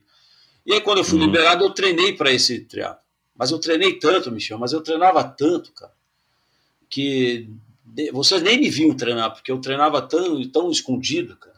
E eu tava tão... Não, não, ô, Tchê, Tchê, é É. Só, só um detalhe aqui no que a gente acabou de falar. É, na verdade, eu comecei em 88. Você começou já- depois, né? Isso. Não, é, quem veio, quem veio primeiro de mim foi o Paulo Botelho, o Coronato. Acho que nem o Butenas começou em Não, 85. não, é verdade. Foi, não, depois, é, foi depois do meu Ironman de 87 que vocês apareceram. Exatamente. Foi aí, foi aí Foi. na verdade, na- foi a tua aposentadoria, né? A, a sua, seu afastamento do teatro que abriu um pouquinho de espaço para É, gente aqui em exatamente. São É, Paulo. Então foi 86, é, 86, É. 85 eu fiz o Búzios. Era o Paulo Fontana, É, era o Edmundo Caetano, exatamente. Tinha o É. Elvio, né? O Elvio apareceu também. o Elvio Mencitieri, que também era lá, cria lá do Polé. Isso aí. É o avião da porra. Aí o. Então, em 85 eu não fui para Mar del Plata, e aí surgiu esse. O, novamente esse triatlon em Búzios. Quem organizou foi o Werneck. E, e eu lembro que foi um- um- um- um- umas férias que vieram dois ciclistas que a gente já era amigo, eu e o Nabuco, o, o Acácio da Silva, um português, Acácio. que foi um cara maravilhoso. Ele era o top 10 na época, de, e ele também quis me levar embora para a Europa. Eu falei, não, não vou. Não, não vou. E aí, Sabe que, que eu recebi já o Acácio aqui, né? Ele já participou do Endorfina. É, ele, ele, ele é, cara, ele é um. Pensa num. Figuraça. Não, põe figura nisso. Enfim, ele foi comigo e eles queriam fazer esse teatro também. Aí eu arrumei as inscrições para ele, para ele usar Drobilek, que era um austríaco que era da equipe dele. E os caras faziam uma parceria muito grande. Eles vieram para o Brasil, passaram as férias, a gente foi, foi de carro para Búzios, eu, eu e eles dois, e enfim. E aí teve Búzios, né? E aí eu, eu cheguei em Búzios depois de tanto tempo parado. Porra, aí eu estraguei Búzios, né? Porque eu andei lá na. Eu saí mais ou menos da água, mas a hora que eu peguei a bicicleta. Porra, tem um vídeo aí que eu, eu precisava descobrir esse vídeo. Eu acho que o Dolabella que tem esse vídeo, ou, ou o Alexandre Ribeiro acho que tem vídeo. Assim, o cara da. Quando eu passei, tava, tinha o cara da Kombi filmando do lado e, e tava. o- eu não lembro quem era, se era o Tizano era o Roger, não lembro quem era, que estavam um do lado do outro. Assim, eu passei entre a Kombi e eles, cara. O cinegrafista até caiu.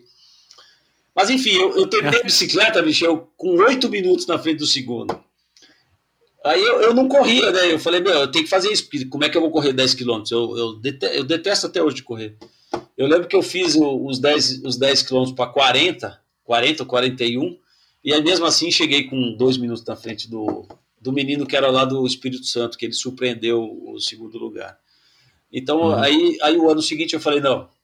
Aí teve a, a, o, o, o Dijan inventou de fazer o, uma series né, da CIA, o Triathlon Series, de short triathlon. Aí o Cid Cardoso me convidou para fazer parte da equipe da CIA. Mas o meu objetivo era, era final do ano o Ironman. Né? Naquela época a gente mirava uma prova no ano que era o Ironman. Né? E só que antes teve o, o primeiro Pan-Americano de triatlo que foi em San Andrés, na Colômbia, uma ilha da, da Colômbia.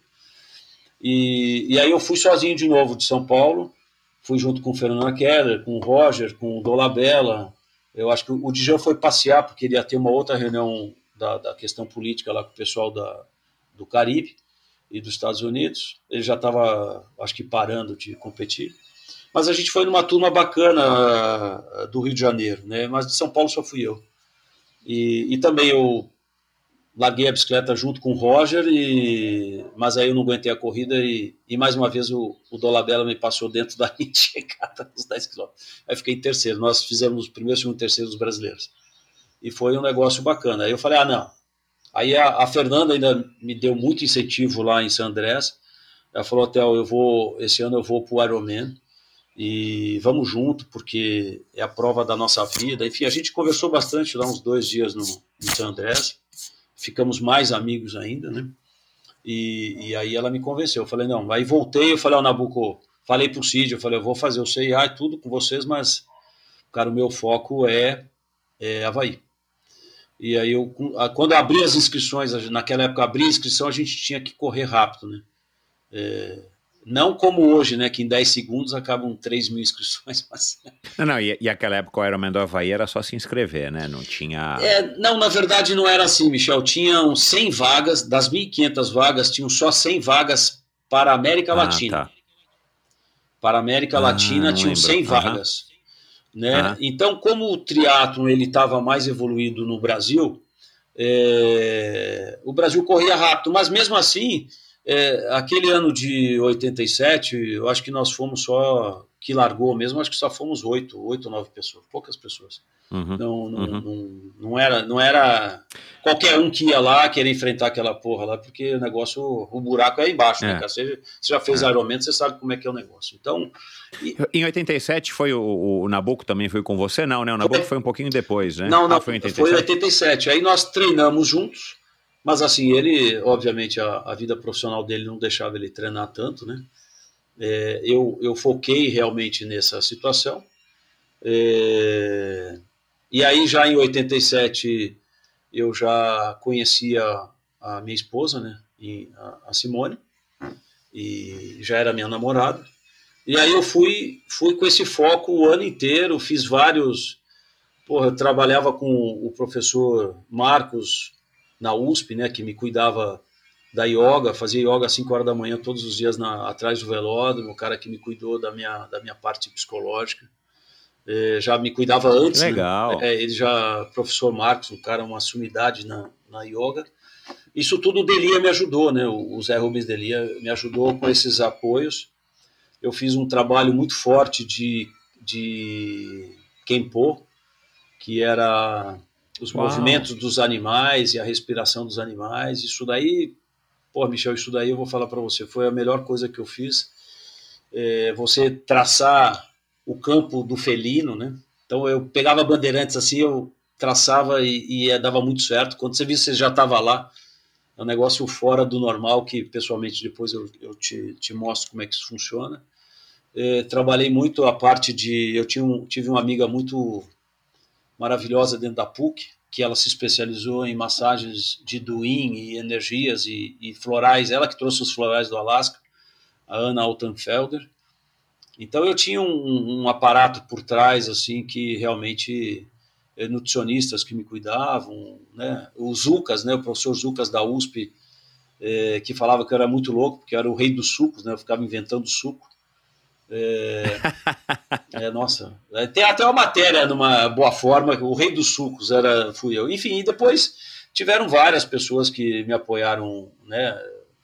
A base, na verdade, no triatlon, sim, foi Fernando Nabuco, Flávio Arones e o Vitor Malzoni, né? Isso indiscutível. Mas o Zé Rubens na parte, junto com o Vitor Matsudo, uma parte fisiológica, né? E mas treinamento não tinha, né? O treinamento era assim, pô, eu fazia umas planilhas de treinamento, é 200 de bike, vou correr tanto, vou assim, sabe? Os negócios ia rodando. Eventualmente entrava, sempre entrei na, nas corridas de bicicleta, mas aí já eu já sempre andava no fundo do pelotão só para ter ritmo, né? E aprender, é, que é uma coisa que eu vejo até hoje que triatleta não sabe arrancar em curva, né? Até hoje ninguém aprendeu é. esse negócio, exceto os europeus, né? Os europeus quando você vê um mundial de triatlon, você vê onde é que os caras andam, né? Mas é, infelizmente eu não vejo triatleta brasileiro aprender a arrancar em curva fechada de 90, é, porque você sabe, né, Michel? Eu falo a vida inteira. Triatleta tem que aprender a andar de bicicleta, tem que andar no pelotão, tem que, é. tem que se enfiar. Eu sei que é difícil, mas é, se o cara quer ser campeão olímpico de, de, de triatlon e ele não souber andar em pelotão ou não souber arrancar. E eu vejo hoje os caras fazem as marchas tudo errado, não sabe fazer arrancada de curva, não sabe até hoje, tanto homem, principalmente as mulheres. Né? E, eu, eu insistia isso sempre com a Fernanda, falei, Fernanda, aprende isso, aprende. Mas assim, é, também vai de uma essência, né, de você querer é, aprender a, a, fazer essas as arrancadas, algumas partes técnicas que é, hoje, né, a gente acompanhou aí a Olimpíada esse ano e os mundiais de triatlo, né, Michel? Pô, a diferença de segundos é importantíssima hoje. No, no Ironman nem tanto, né? O Ironman uh, dá tempo da recuperação, né? Mas eu... É, o que eu acho, só para fazer um parênteses aqui nesse assunto, o que eu acho é que não houve uma, uma intersecção entre o ciclismo que a gente não tem assim uma a nossa história é relativamente longa bem mais longa do que a do triatlon né Sim. por ser um esporte mais antigo mas a gente não teve uma, uma interligação entre o ciclismo como modalidade e o triatlon é, que pudesse trazer o que existe de conhecimento dentro do ciclismo brasileiro para o triatlon, né? O triatlon ele, ele se desenvolveu paralelamente. E sozinho, né? né? Teve essa pequena, é, teve essa pequena aí junção do Nabucco é, que não era um ciclista, né, mas foi um presidente da Confederação Brasileira. Sim. E depois, né, o negócio, eventualmente, até se o Nabucco tivesse, é, enfim, é, ficado mais tempo como presidente da confederação, quem sabe até é, poderia haver alguma coisa de juntar um pouco, de ter uma intersecção, né? Não é juntar, de ter um pouco de intersecção. Eu acho que a gente não tem isso nem da corrida, não tem isso nem do ciclismo, e eu acho que a gente não tem isso nem da natação. É. Talvez da natação um pouquinho mais, porque normalmente o técnico de triatlon, pelo menos naquela nossa época, Sim. ele era um técnico de natação exatamente. que acabou meio que como o Marcos Paulo, enfim, Sim, né? Exatamente. Mas enfim, acho que talvez seja esse uma, uma questão. Agora, voltando pro, pro Ironman do Havaí, e aí, cara, como é que foi? Se chegar lá em Kona naquela época que não deu para você ver nem a previsão do tempo, nem abrir o site para ver o vídeo, nada. Naquela época era chegar lá e ver as fotos da revista e os relatos de quem já tinha ido, né? Como é que foi chegar lá e participar do Ironman? Então, é, assim, a preparação foi muito dura, né? Menos a, a corrida que eu sempre falo que eu não gosto. Mas é, chegar no Havaí, a gente chegou uma semana, dez dias antes, eu e o Nabuco, e cara, aquela, aquela energia, né, da, que com uma semana antes já está quase todo mundo lá, né? Já tem, no mínimo mil caras já tem. É. É, mesmo os americanos que é só atravessar o, o, oceano ali. Mas é, é uma coisa de louco. Assim, treinar naquele calor de, de Kona, naquele vento de Kona, nadar lá, é uma coisa assim. Eu falei, nossa, isso aqui vai ser dureza no dia, né? Aí logo a gente encontrou os brasileiros, a Fernanda estava lá, o Rafael Magalhães, estava o Gaglianone, enfim, é aquela turminha daquela, daquela época, né? E bom, aí chegou, chegou o dia, né, cara? Puta, a hora que teve a, a, aquela palestra o dia anterior, e aí manda você se orientar o tempo que você vai nadar e nada. Aí o Nabucco falou assim: Ó, oh, Theo, o negócio é o seguinte, eu vou largar lá atrás, né? mas eu, se fosse você, Tá vendo aquele cara ali? Ó, aquele cara é o Mark Allen, aquele é o Dave Scott, aquele cara ali é o, é o, Você tem que largar do lado desses caras aí. Eu falei, mas Nabuco, eu vou tomar bordoada. Ele falou, se vira, negão. Aí eu lembro que eu fiquei. Veio, bom, veio veio o dia, né? Quatro e meia da manhã, puta escuridão, veio para lá, eu com fone de ouvido. Quando eu vi, eu tinha perdido na boca, eu tinha perdido todo mundo. Eu falei, nossa, eu tô sozinho, cara, tô sozinho, e agora? Aí dá aquela vontade de ir no banheiro, né? E aí pra você achar banheiro é difícil. Mas enfim, aí veio, ela, vem, veio pra largada às sete horas, deu tudo certo. Aí pulei pra água e, e falei, achei os caras. Achei os caras e fiquei do lado dos caras. Aí fiquei, eles ficaram segurando naqueles pneus que tem no pier. E eu, uhum. fiquei, eu fiquei ali atrás do David Scott, do Allen, e, e, tinha uns caras lá que eram nadadores. Eu falei, eu vou nesses caras. Aí a hora que começa a contagem dos 30 segundos, os caras largam dos pneus e vêm e vem para boiar que nem em polo aquático, né? Que é daquele jeito quando dá o tiro do canhão. E é, e é, e é bem a hora que sai o sol lá atrás da montanha. Pô, Michel do céu, véio. que cagada. Véio. Aí eu larguei ali, fui tomando. E eu, e eu não. E eu larguei, eu, eu tenho problema. Se eu não tiver óculos, eu não. Óculos de natação, eu não sei nadar. Aí eu nadei com outro óculos na, na cintura aqui, numa sunguinha cor de rosa, amarrado. Eu falei, ah, se eu perder esse aqui, eu coloco. Bom, enfim, fui, fui tomando bordoada e, e, fui me encaixando. Aí eu saí com 59 da água, saí a menos de uma hora. Né? Para quem não nadava, estava super bom. Aí fui para transição, fiz a transição, peguei a bike, sai ali do, do centrinho, né, aquela rampa e entra no deserto lá do, do Saara, né, no meio da, daquela merda das larvas lá. Aí eu sei que eu tava no, lá pelo quilômetro, e só tinha um cataizinho assim, né, para olhar a velocidade que a gente tinha, né. E aí eu, Isso, é. eu, eu tava ali andando de boa, aí de repente, quilômetro, sei lá, 10, 15, me passou um cara, eu, anda, eu andei naquela faixa da, do lado do acostamento, assim, aquela branquinha, não pode pegar vácuo, né? Aí de repente me passou um cara lá na, na, na divisa da faixa ao contrário, assim, naquela. Aí eu olhei pro número da bicicleta, o cara era o número 5. Eu falei, caralho, número 5, é o que você falou, é ler revista. Eu falei, Porra, é o Greg Welsh, cara, esse cara aqui eu vou atrás dele. Esse cara foi quinto ano passado. Eu, pá. Puta que pariu. Quando eu entrei lá para fazer a volta de Ravi, que eu botei ele na. Ciclista é fácil, né? Você coloca ela na mira e vai embora. Porra, uhum. eu, eu tava com uma média de 42,6. Eu falei uhum. assim: não vou correr a maratona. Não vou. Eu falei: para. Resumindo, aí eu, eu, eu, eu levantei da bicicleta, parei de pedalar e fiquei olhando para trás para o cara sumir.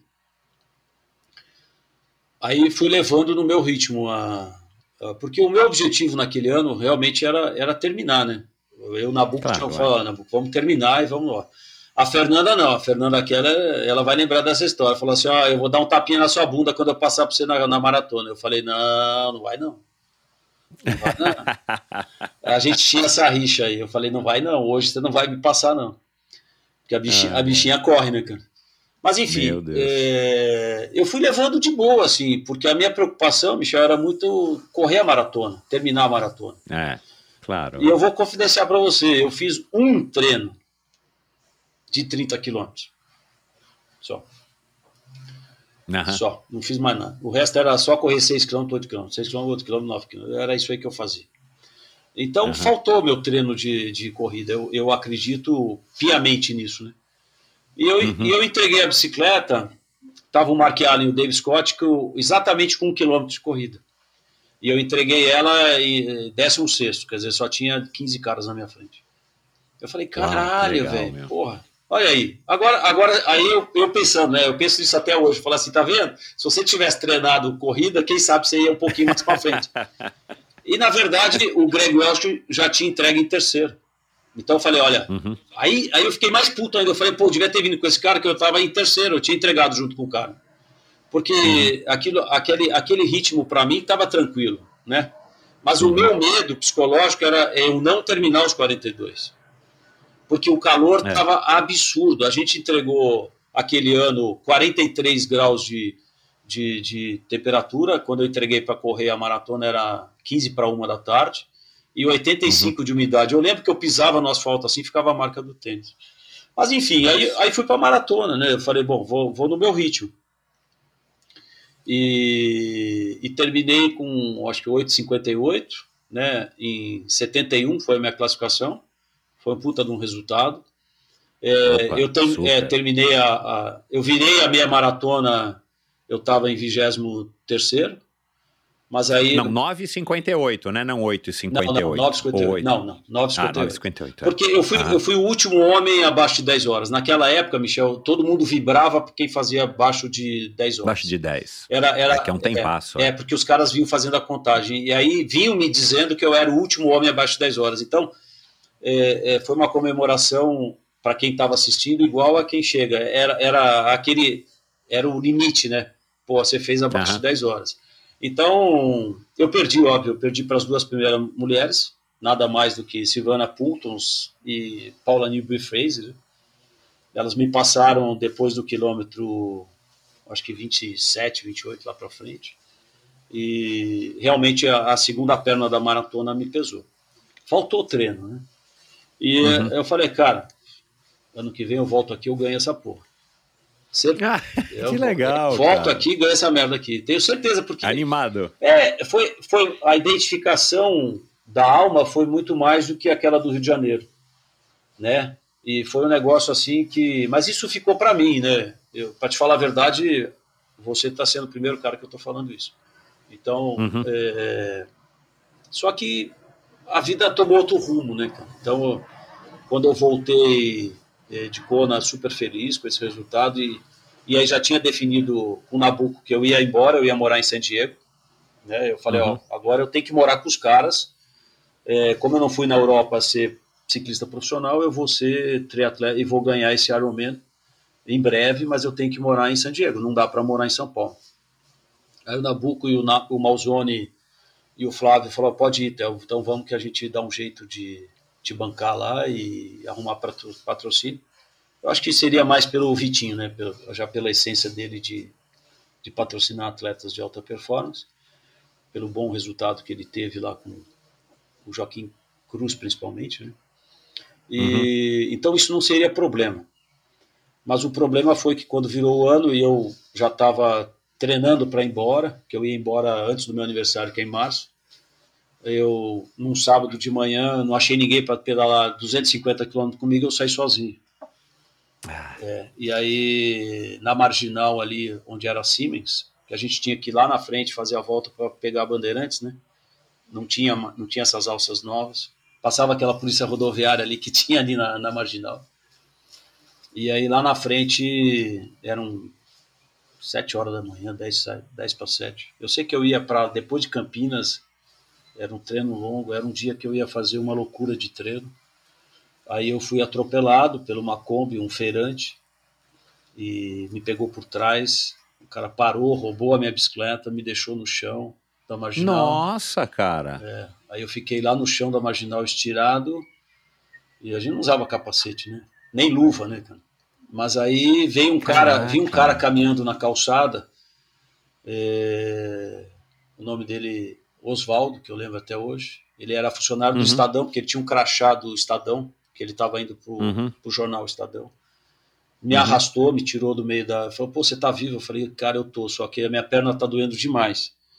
Aí tinha um buraco assim na minha coxa, né? Na verdade, tinha rompido as fibras da coxa Nossa, meu. e eu não conseguia andar. Daí ele falou: ó, você consegue com a outra perna? Aí eu, aí eu falei: ah, só deixa eu tirar a sapatilha e, por favor, pega lá o meu documento que ficou no, no meio da, da estrada, porque eu, eu perdi muitos amigos, né, pedalando e, e ficaram como indigentes, né? Até como um grande amigo nosso do triatlo que ficou aqui na Marginal, é, Uhum. por falta de documento, né? Então, e isso no ciclismo já vinha. Eu sempre perdi amigos atropelados sem documentos e esperando o carnegão pegar, né? Então esse eu tinha esse medo de não de não ser um, um Zé qualquer morto no asfalto. Eu sempre andava com documento.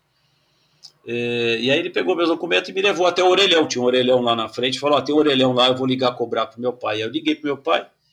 Ele estava dormindo, era um sábado, era um dia que ele descansava. Aí eu falei: ó, pai, fui atropelado aqui na marginal, assim, vem me pegar. Aí ele me pegou. Aí a gente voltou ali naquela polícia para fazer queixa. Aí eu lembro que o guarda falou assim: ó, ninguém mandou seu filho estar andando aqui. É A- dureza, A né, culpa, cara? a culpa é 100% dele e eu acho melhor o senhor ir embora. Aí meu pai, como aquele bom alemão, pavio curto, né? Aí eu falei, pai, vamos embora. Aí fui para casa, fiquei chorando em casa e, porra, Aí liguei para Simone, que era minha namorada, falei, ó, oh, vem aqui me ajudar aqui. Ela não foi. Aí ela não foi para PUC, que ela ainda tinha aulas na PUC, né? de sábado de manhã. Aí eu era atleta da Eldorado FM, lembra que os Eldorado FM tinha os atletas? Eu era o cara do triatlo que sempre passava resultados e fazia isso. Aí eu liguei para Eldorado e pedi ajuda a Eldorado para ver se achava a bicicleta, porque era uma, era uma bicicleta como essas top de hoje, né? Eu lembro que bicicleta, claro. bicicleta cara na época era 2.500 dólares, né? Então, Exato, não é. é coisa de que hoje a gente está é, vendo aí. E realmente pedindo ajuda para achar a bicicleta. Mas aí lá fui eu de novo, três meses de cama, porque eu não conseguia. E aí foi, foi aí que eu acho que vocês entraram, que aí entrou 88, né, Michel? Então exatamente, foi, foi esse exatamente. ano que eu de novo fui abduzido para dentro de casa é, não existia zap, né? Ninguém sabia da, muito da vida do outro que estava acontecendo. Às vezes sabia, ó, o cara se machucou, caiu, tal. E aí isso isso foi a, a, a, outra decepção, né? Com relação a isso e eu isso daí não não conseguiu me levantar. Então eu aí um dia eu conversei muito sério com o Nabucco lá na casa dele e é, aí falou até eu acho eu acho que a gente teve histórias muito parecidas, é, fizemos nossos resultados que a gente tinha que fazer no esporte, mas você está com uma, uma mulher maravilhosa do seu lado. Eu acho que é, não sei o que, que você vai ganhar de dinheiro nos Estados Unidos. É, te dou uma oportunidade, quer trabalhar, vem comigo na bolsa, eu pago seus cursos né, lá para ser corretor, vê se é isso que você quer é, de repente lá no Malzone, alguma coisa, ou com o Flávio Arones, e, cara, vida que segue, eu acho que você tá novo, mas eu também casei muito novo, você vê, eu tenho uma família, todo mundo tem, eu acho que, é. Que de repente a gente, você pode ser um braço direito meu de trabalho, alguma coisa assim, a gente se dá bem. E aí eu fiquei refletido nisso, e aí também estava bastante apaixonado pela Simone, a gente já, já vinha conversando há um ano de tomar rumos, né, com a nossa vida eh, de relacionamento. E, e, aí eu decidi, Michel, eu falei, ah, não vou mais ser triatleta profissional. É, aquele ano eu perdi o patrocínio da CIA, né? Eu ainda era atleta da CIA, a CIA tinha decidido naquele início de ano de não mais investir no triatlo. Quer dizer, é aí eu, eu falei, puta merda, eu vou ter que começar tudo de novo, cara. E, e aí eu, eu não sabia se a Simone ia morar comigo em San Diego ou não, né? Ela estava meio querendo estudar francês e ir para a Europa. Então, foi tudo pesando, foi, eu fui compreendendo, eu fui, eu fui conversando com muita gente, enfim, é, não arrependo é, em nenhum momento de nenhuma decisão que eu tomei na minha vida, de nada, né, desde que eu tenho consciência. E aí eu resolvi, então, aceitar o convite do Nabucco de fazer os cursos, que eram cursos difíceis, né, para ser corretor de lá embaixo naquela gritaria. Ele bancou tudo aquilo para mim, é, né, sou grato com isso, mas não era a minha praia. Então, depois eu fui trabalhar na BMF, na, na divisão de marketing da BMF, mas sempre associado com o Fernando. E aí, de repente, surgiu um, um convite é, do Benjamin Strambuch do, e do André Bretti, né, que era da Vicunha, para montar uma divisão de que são primos do Flávio Arones, é, de montar uma divisão de eventos dentro de uma agência de publicidade que eles tinham, que era a SLBB, que era uma house da Vicunha e house da Vila Romana. Uhum. Então aí o Nabucco falou, ó, Teu, vamos sair da BMF aí, vamos cuidar de eventos que você entende de esporte, e a gente vai, vamos tentar desbancar aí o Coque Tavares, né? O Coque Tavares aqui fazia todos os grandes eventos do Brasil. Nossa, é verdade. É. E aí foi nesse momento também que a gente acabou trazendo o Nabucco, para junto com encabeçando com o Vitor Malzone, que ele era envolvido com atletismo, né? É, e mais, eu não lembro quem mais, para fazer uma. Aí eu trouxe o Marcelo Grau de novo, aí o Clóvis Anderson entrou nessa operação também, que já estava trabalhando, já estava em outra. A gente fez um grupo de, de atletas. Eu não lembro se o Dijan entrou ou não, ele até pode depois comentar é, para nós é, encabeçarmos o Nabucco como presidente do COB e tirarmos aquela aquele processo ah, é, que, é, eu acho, eu não sei se era o NUSMA, eu acho que era o início do NUSMA, e, que ele tinha saído do vôlei para entrar, mas a, a, gente entendia politicamente como é que é, isso era muito negativo para a evolução é, do Brasil ser uma potência é, no esporte. E nós fizemos um trabalho maravilhoso e é, realmente, eu acho que aí o esporte nacional ele perdeu é, essa essência desses grandes empresários e executivos para cuidarem do esporte. É, porque quando isso vazou, porra, o cara saiu comprando todos os votos do Nordeste e a gente perdeu.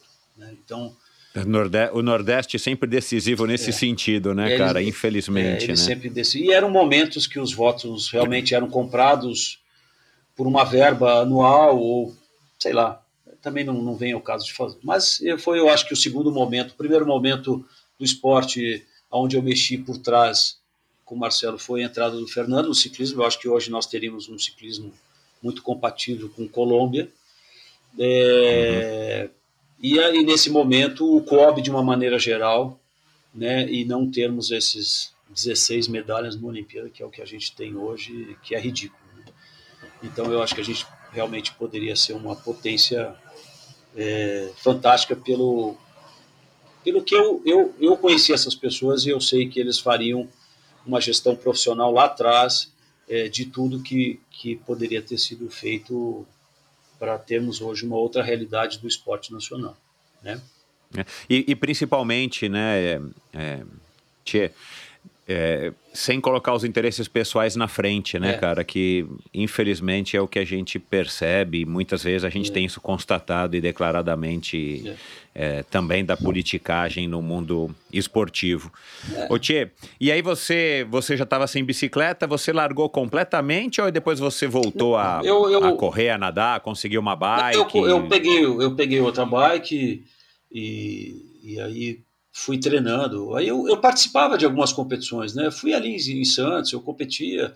Daí a gente, eu resolvi casar, eu casei no dia 11 de setembro de 89 com a Simone, né? Nós uh, decidimos casar em 89 e já em 90, 91 já nasceu minha primeira filha, Thaisa, né? E em 93 já nasceu o Nicolas. Então, depois que o até 93, Michel, eu, eu, a gente ainda se encontrava ali quatro e meia, cinco horas da manhã na Marginal, quando o Tonini passava é. ali em casa. Tá certo. E eu é. saí um pouquinho antes, porque eu sabia, ó, lá vem o louco do Michel a 60 por hora aqui, velho. Nós temos que ir lá no cara e tentar andar com ele. Então, eram momentos que, assim, é, a gente até, eu acho que competiu alguma coisa, mas eu não, não como profissional, você já vinha ali numa é. evolução maior, né? Já era um cara que, porra, me surpreendia, porque era o único cara grande, forte, musculoso e que apareceu né, para fazer e dava trabalho e vinha numa raça é, absurda é, que a gente via em poucos. Né? Eu falei, porra, esse cara aqui é cascadura. Véio. E era um cara que não. Aí eu estou falando de você, né? Esse cara é você. Então, é. é.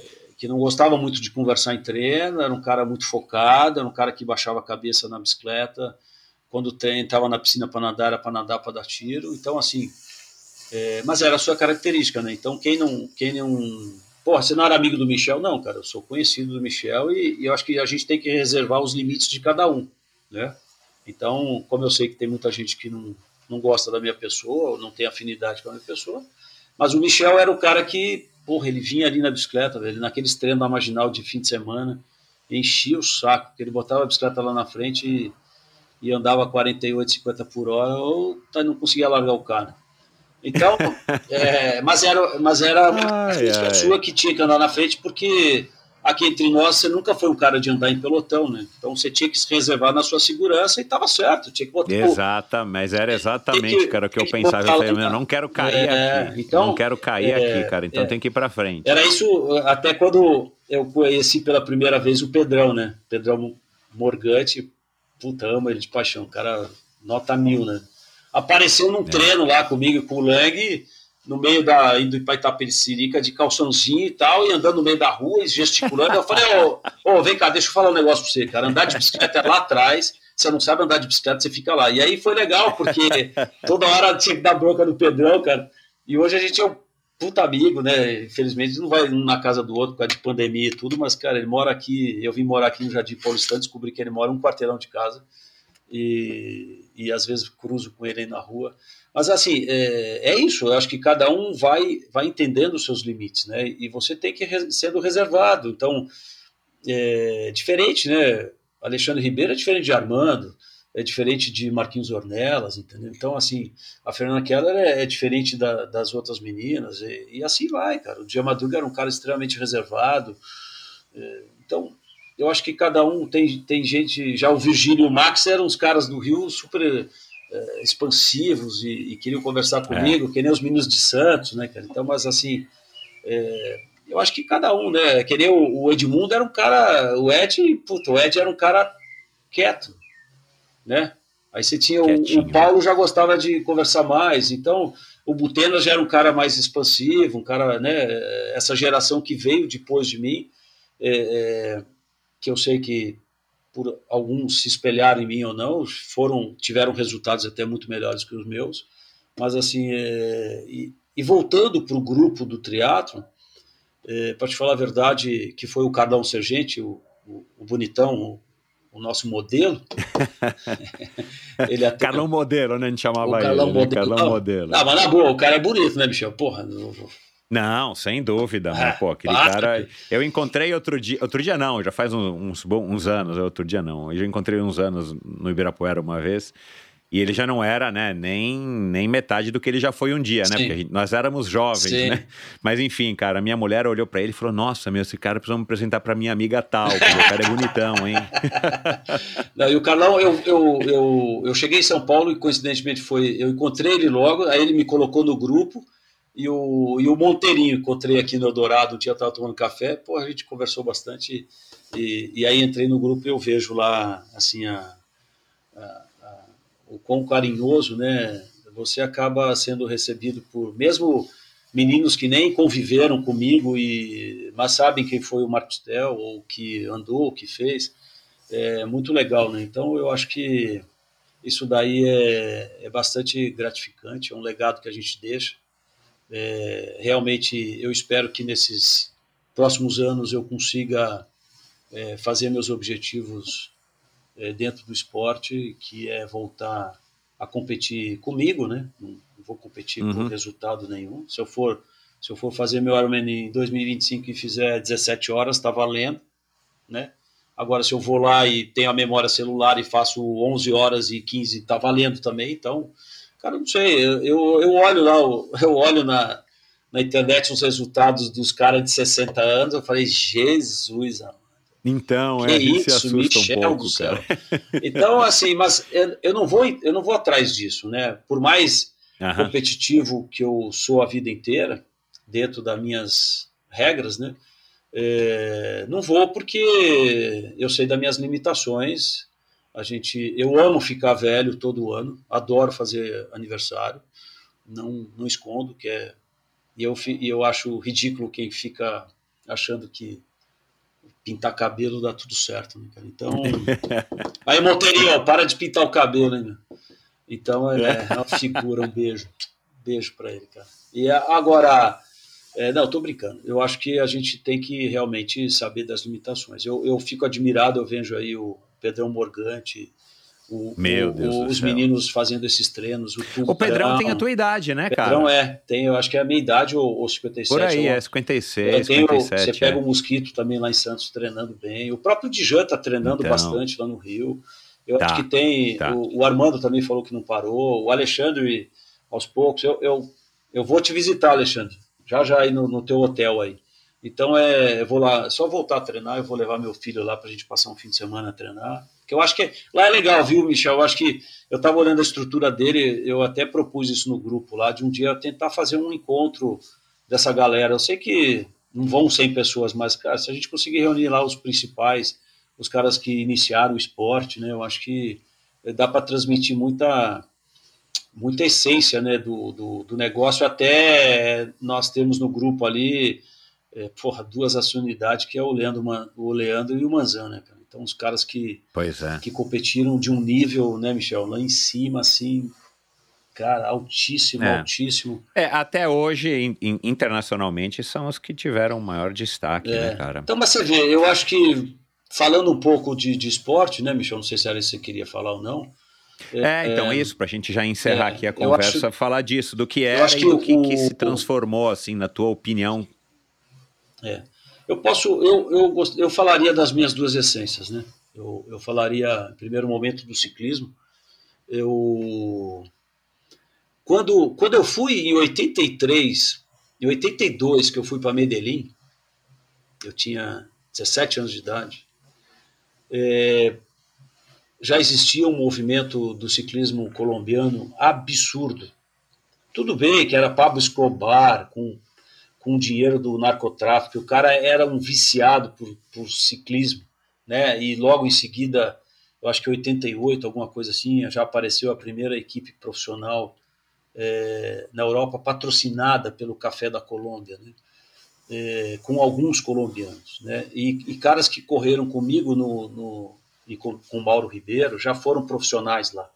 Né? E o Brasil não soube aproveitar os resultados do Mauro Ribeiro, nem a Calói naquele momento, um cara que foi campeão mundial júnior, um cara que foi para Tour de France, ganhou etapa de Tour de France, era, foi o primeiro gregário eh, principal da, da, da, RMO, porque tinha um cara lá que era a sumidade, né, era um Polgatar, da, da, o Pogacar de hoje, eh, mas andava os Ferraro, acho que a gente teve, eh, você sabia que, que Jair, Jair Braga, que infelizmente já faleceu atropelado em Curitiba, é, ganhou uma volta da Bélgica, cara, por dois segundos, um brasileiro. Cara, não, não, acho, que não. Pois não, é. não me recordo, Eu- assim. Na Bélgica, cara, na Bélgica, que é o. Olha é o- é isso. o- então, assim, a gente teve Antônio Carlos Silvestre, é, é, que foi competir com uma equipe brasileira, eu não lembro se foi em 88, 89, é, onde a Espanha nem tinha ciclismo. Eles quase que ganharam, se eu não me engano, ganharam a volta da Espanha. Então, assim, que hoje é a La Volta. Então, assim, nós tivemos momentos, eh, o próprio Vanderlei Magalhães, que também foi um cara expoente, eh, né, que veio lá do, do Goiás e foi um cara, assim como tantos outros que vieram desses interiores, né, eh, esse me surpreendeu agora sexta-feira, se eu não me engano, o Rangel, eu acho que esse menino é filho de um Rangel que correu comigo, eh, foi nono lugar no Sub-23, ele tem 21 anos, ele, lá na Bélgica, no Mundial, Michel, ele foi foi nono lugar, cara. Ele veio, ele veio pro sprint e não, não se encaixou.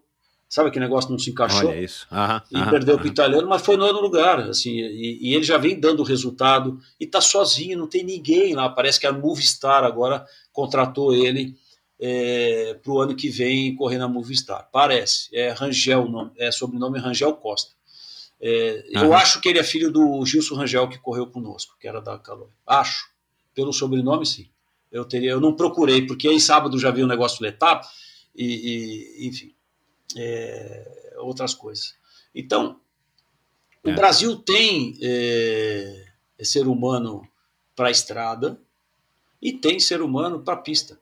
Então, assim, eu vejo, eu vejo, eu tenho, eu tenho um sonho que, é, que se eu fosse é, um, um presidente de confederação, um secretário de esporte é, do Ministério do, Esporte e Turismo no Brasil, eu, eu faria um Brasil diferente para uma, uma questão olímpica, né?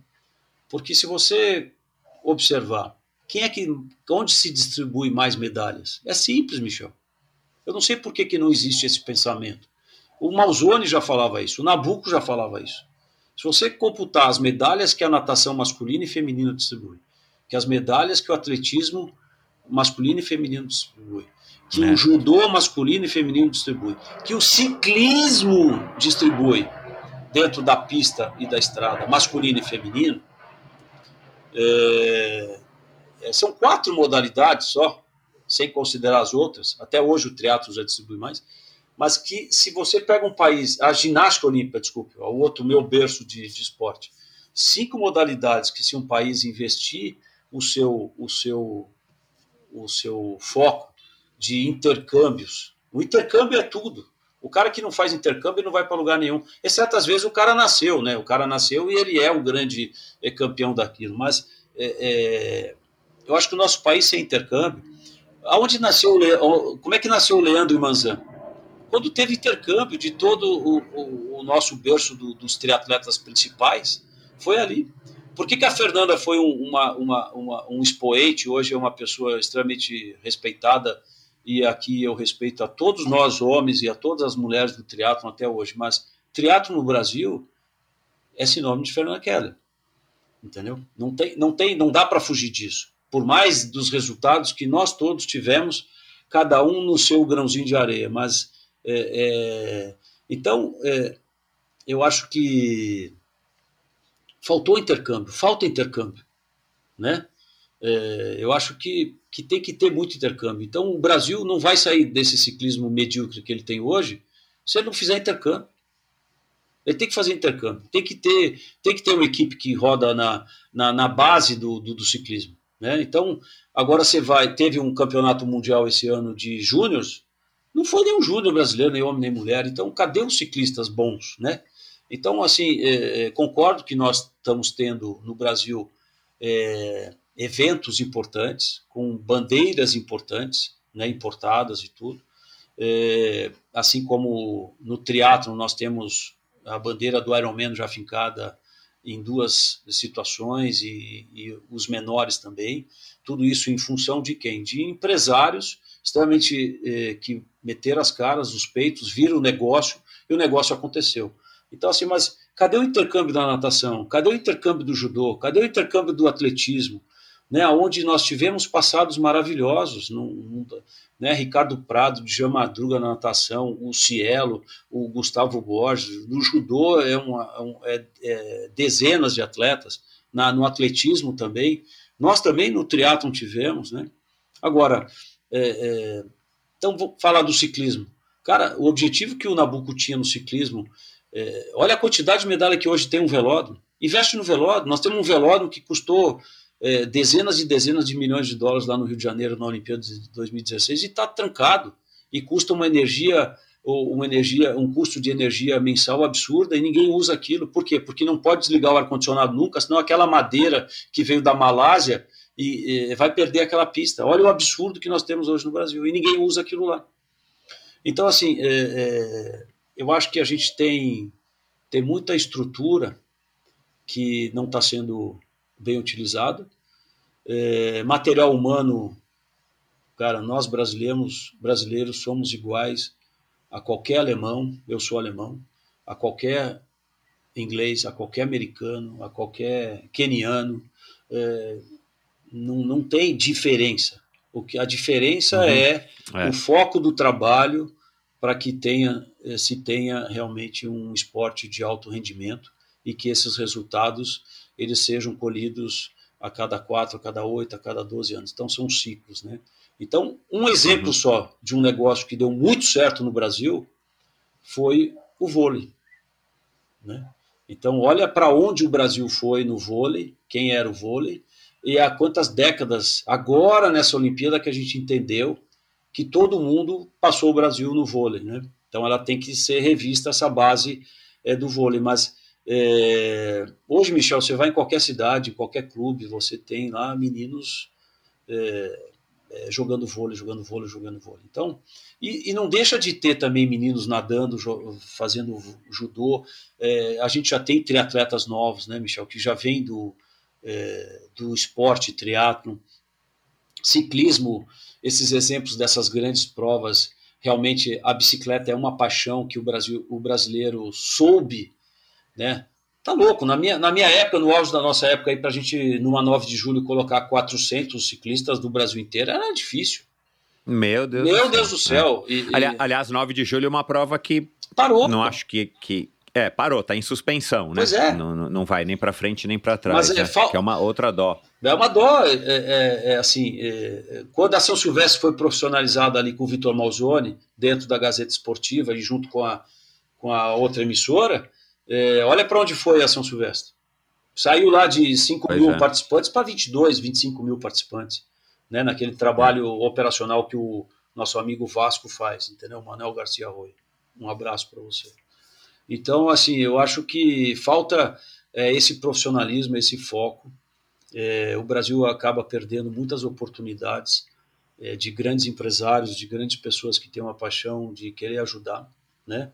Então, lá no próprio grupo, a gente viu lá, e a gente nem sabia, né, o tanto que o João Paulo e o pai dele ajudam atletas aí há décadas, né? É, uhum. E são atletas que acabaram acontecendo agora, a própria Rebeca na ginástica. Então, eu acho que. É, eu sei que tem muita gente, os braguinhas da vida, né, que não aparecem e que fazem seus atletas é, acontecerem, mas o Brasil é muito grande, né, Michel? Tem tanta companhia, tem tanta gente que, que deveria. Nós não temos a política educacional, né, é, do berço das escolas é, a nível esportivo. Isso é uma pena. Eu acho que faz muita falta isso, é, a educação física de verdade competitiva, como como você tem nos Estados Unidos, né? Qualquer escola municipal do bairro nos Estados Unidos você tem lá centenas de quadras e os caras né, ganham bolsa para fazer o high school, para entrar na universidade e o troço vai. É. Então, eu acho que falta, na verdade, é, é uma política. É, eu acho que o Dijan até cansou de fazer isso na vida é, e ninguém olhou para as propostas do Dijan Madruga, entendeu? Que é um cara que está acessível uhum. a nós e a qualquer, qualquer governante. E eu acho que ele também não tem mais paciência para isso, mas é, eu acho que a gente tem tanta gente que pode contribuir, né? É, até você, até eu, até mesmo que seja através desse seu canal, que eu acho que é um negócio muito legal é. que você faz, é, na, nas coisas que eu faço profissionalmente, indiretamente dá para dá para ajudar também. Então, mas eu acho que é isso. Eu, eu encerrando o ciclismo para mim perdeu o momento quando nós colocamos um Nabucco lá eh, os atletas e, e, os dirigentes próximos não olharam para a grandeza que tinha sido proposto. Né? Um cara que traz até um técnico campeão olímpico para cuidar de uma seleção que não existe, né? que foi o que ele fez com Ed B. Eh, e dentro do triatlo, eu acho que aquela continuidade, eh, por mais que questionam ou não a gestão do Calazans na época, mas assim aquele momento em que teve aquela, aquela geração que, que, que que conseguiu colocar o Manzan e o, e o, e o Leandro no expoente, e, e tinham meninas também vindo, eu acho que ali a gente perdeu o time do que virou o, o Fast Triathlon, né, o triatlo olímpico na Europa e Estados Unidos. Eu acho que a gente perdeu isso. Agora, o Ironman dá para o, o, cara, né, o ser humano o Ironman, ele, ele dá para se construir sozinho, né, Michel? Eu acho que isso é possível, né? Uhum. Agora, um ciclismo, um atletismo, um judô, uma natação, cara, não dá. Né? Você vê o próprio Fratos, né, que quantos anos batendo na trave, mas, cara, se o cara não fica nos Estados Unidos treinando há 12 anos, é, é, não, vai é. ter. Não, por mais que o Pinheiros tenha uma estrutura maravilhosa, é, que o Minas Tênis tenha, a Sojipa lá no Porto Alegre tenha, entendeu? O Flamengo do Rio de Janeiro tenha, é, mas olha, é, ah, tá bom, qual foi o resultado bacana dessa Olimpíada? A ginástica olímpica, a Rebeca. Mas é a Rebeca, entendeu? A Flavinha também, beleza, os meninos também. Mas se eles não tiver, faltou o intercâmbio deles desse ano, por causa de pandemia, tudo bem. Mas olha a, a Olimpíada anterior, como é que foi a, o contexto quando uma confederação coloca os seus principais atletas num, num intercâmbio violento, entendeu? Então, eu uhum. acho que, rapidamente, se você fizer é, achar os seus Clovinhos, né, os Andersons, os Fischers e tudo, uh, e, e, cuidar disso, esse menino que apareceu agora na Europa, é, do jeito que apareceram triatletas aí que a gente está vendo bons resultados pelas etapas do Mundial, e, e botar para rodar mesmo, eu acho que a gente vai ter resultado muito rápido, entendeu? Então, assim, você vê a Olimpíada que o judô acabou não fazendo intercâmbio, porra, cadê os resultados do judô? Cadê o nosso atletismo? Entendeu? Né? Então, eu acho que a gente, a gente é, perdeu um pouco. Ah, ah, mas o vôlei fez todos os intercâmbios e não ganhou. Mas peraí, o cara ganhou, o vôlei ganhou todos os títulos. Chegou na Olimpíada, pode ser que tenha feito um, é. um down de, de, de, disso, mas. É, e a nossa escola, todo mundo já copiou e já, já melhoraram ela, né? Então, é, é, é. não dá para dizer que foi um fiasco. Tudo bem, ficou em quarto, ficou ali, ficou em segundo. no, no praia não teve nada, mas, mas é uma baita de uma escola mas a gente nem essa escola nos outros esportes teve, né? Então, eu acho é. que é. falta essa estrutura, entendeu, Michel? Falta vindo de cima mesmo. É, e a impressão que dá é que a gente não dá para generalizar, mas pelas minhas conversas com pessoas, né, e agora você já está me dando mais inputs e tal, mas por todas as minhas conversas aqui com pessoas que têm propriedade para falar, a impressão que dá é que assim, ou a gente está caminhando muito lentamente, é, muito lentamente em algumas modalidades, ou a gente está parado em outras, né? Enfim, então isso dá um pouco de dá um pouco de sei lá, dá um pouco de aflição, de desespero dá. de ver que isso.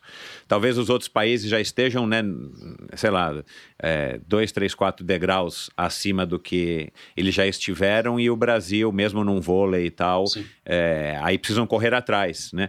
É, saiu recentemente, inclusive, no jornal, de que depois do. O jornal é duro também, né? Porque é. depois do fiasco das Olimpíadas, vôlei de praia, não sei o quê, precisa reestruturar. Mas é, é isso, né, cara? As pessoas estão, enfim, evoluindo e esse é o processo natural das coisas, né? E em algumas modalidades, talvez o ciclismo né, e um pouco do atletismo também, a gente pode talvez dizer aqui também, por, por opiniões né, de Joaquim Cruz, que já passou por aqui, a gente não tá, não tá andando, ou se estiver andando, tá andando muito devagar. E dá uma pena, né, cara, uma aflição, porque, poxa, o Brasil realmente, também concordo com você que a gente tem potencial, mas do jeito que as coisas estão, ainda mais recentemente, a, a gente ainda precisa de um pouquinho mais de esforço para pelo menos colocar essas modalidades no prumo para que elas possam andar para frente, não importa que, que, que, devagar ou quão devagar isso seja. É, é isso Mas, Tia, para terminar, é, cara, se você pudesse dizer assim, uma coisa que você mais valoriza que o esporte deu para você na tua vida, com todo esse passado bacana aí que você que você acabou de contar aqui pra gente em duas horas e meia de conversa.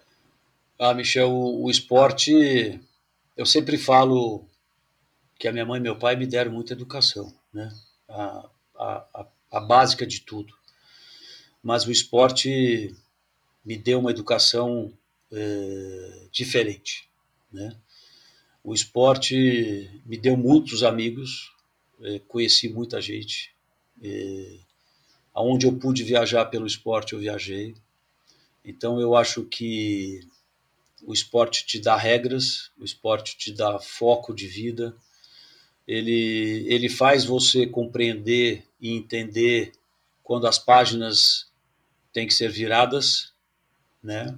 E você é, não pode se arrepender de absolutamente nada, nem daquele pequeno treino que você saiu simplesmente para trotar ou para soltar na piscina ou para dar um passeio no parque de bicicleta. Eu acho que é, o esporte me deu essa consciência de que cada momento ele é importante e cada momento do que acontece para você é, ele tem um porquê e, e as coisas na vida tem que ter um equilíbrio.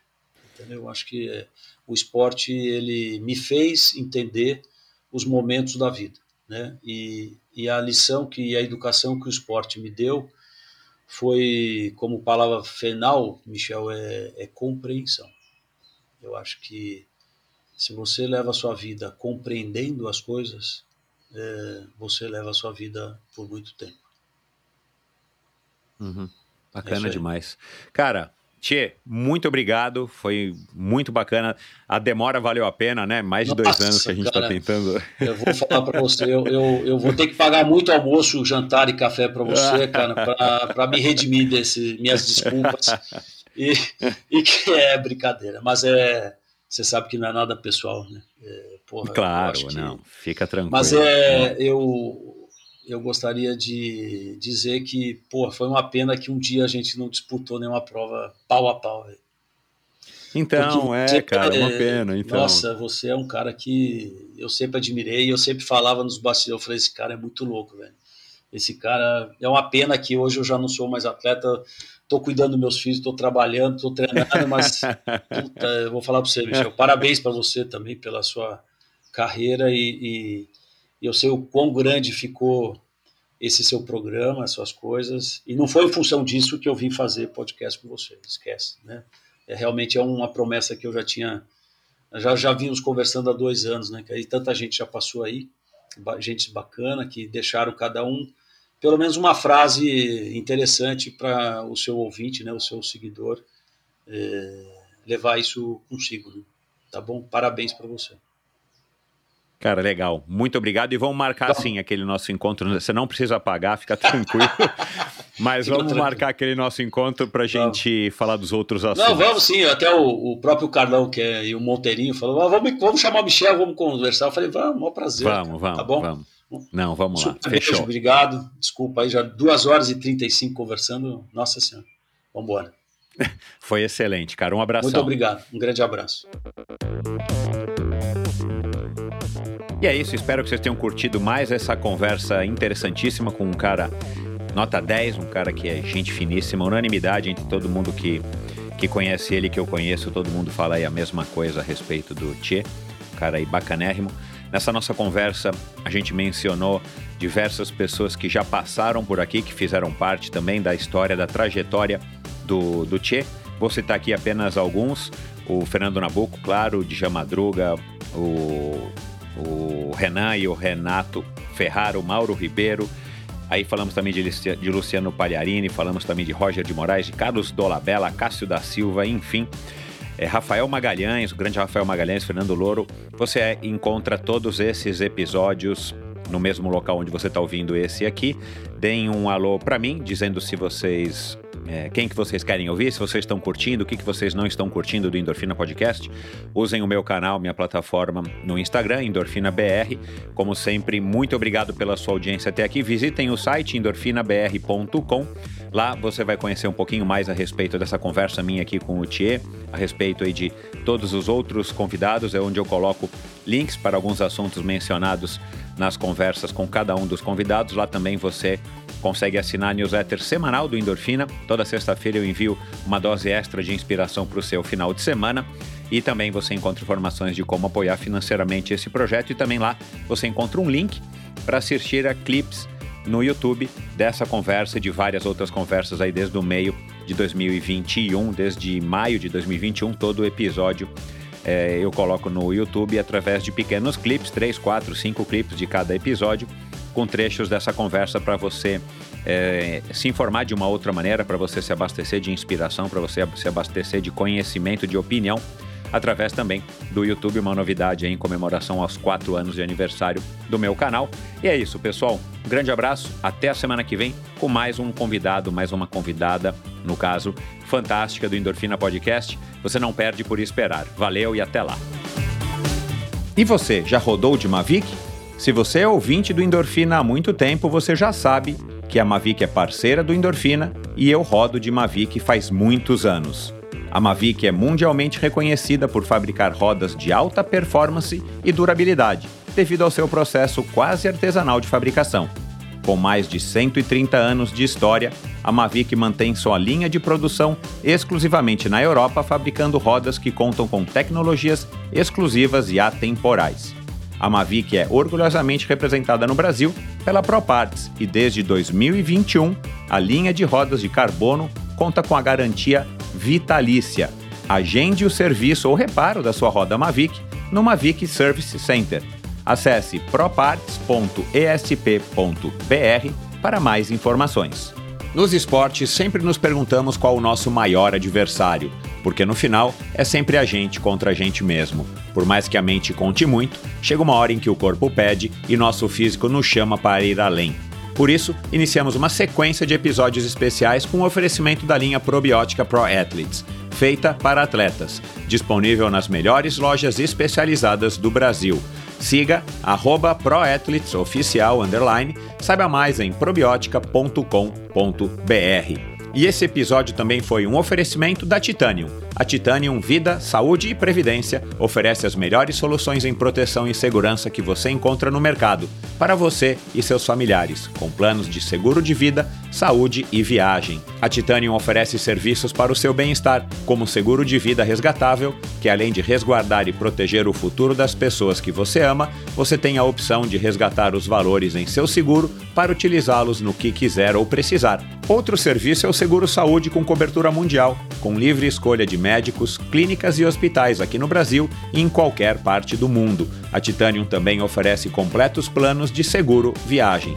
Siga titanium.consultoria no Instagram. Não conte com a sorte, conte com a Titanium. E esse episódio também foi um oferecimento da Bovem Energia. Bovem, há uma década fornecendo energia e gerando resultados para consumidores do Mercado Livre. Quer ser livre? Fale com a Bovem. Energia que inspira. Saiba mais em bovem.com.br e siga arroba bovem energia no Instagram. Esse e todos os episódios do Endorfina Podcast são editados pela produtora Pulsante. Obrigado por ouvir esse episódio do Endorfina. Acesse o endorfinabr.com, vá no post do episódio de hoje para conhecer um pouco mais sobre o meu convidado e alguns assuntos abordados em nossa conversa. Lá você ainda encontra todos os episódios do Endorfina. Siga o Endorfina BR no Instagram e confira imagens inéditas e inusitadas dos meus convidados. Participe enviando comentários e sugestões. Se você curtiu, colabore assinando Endorfina no seu agregador de podcasts preferido e compartilhando com seus amigos.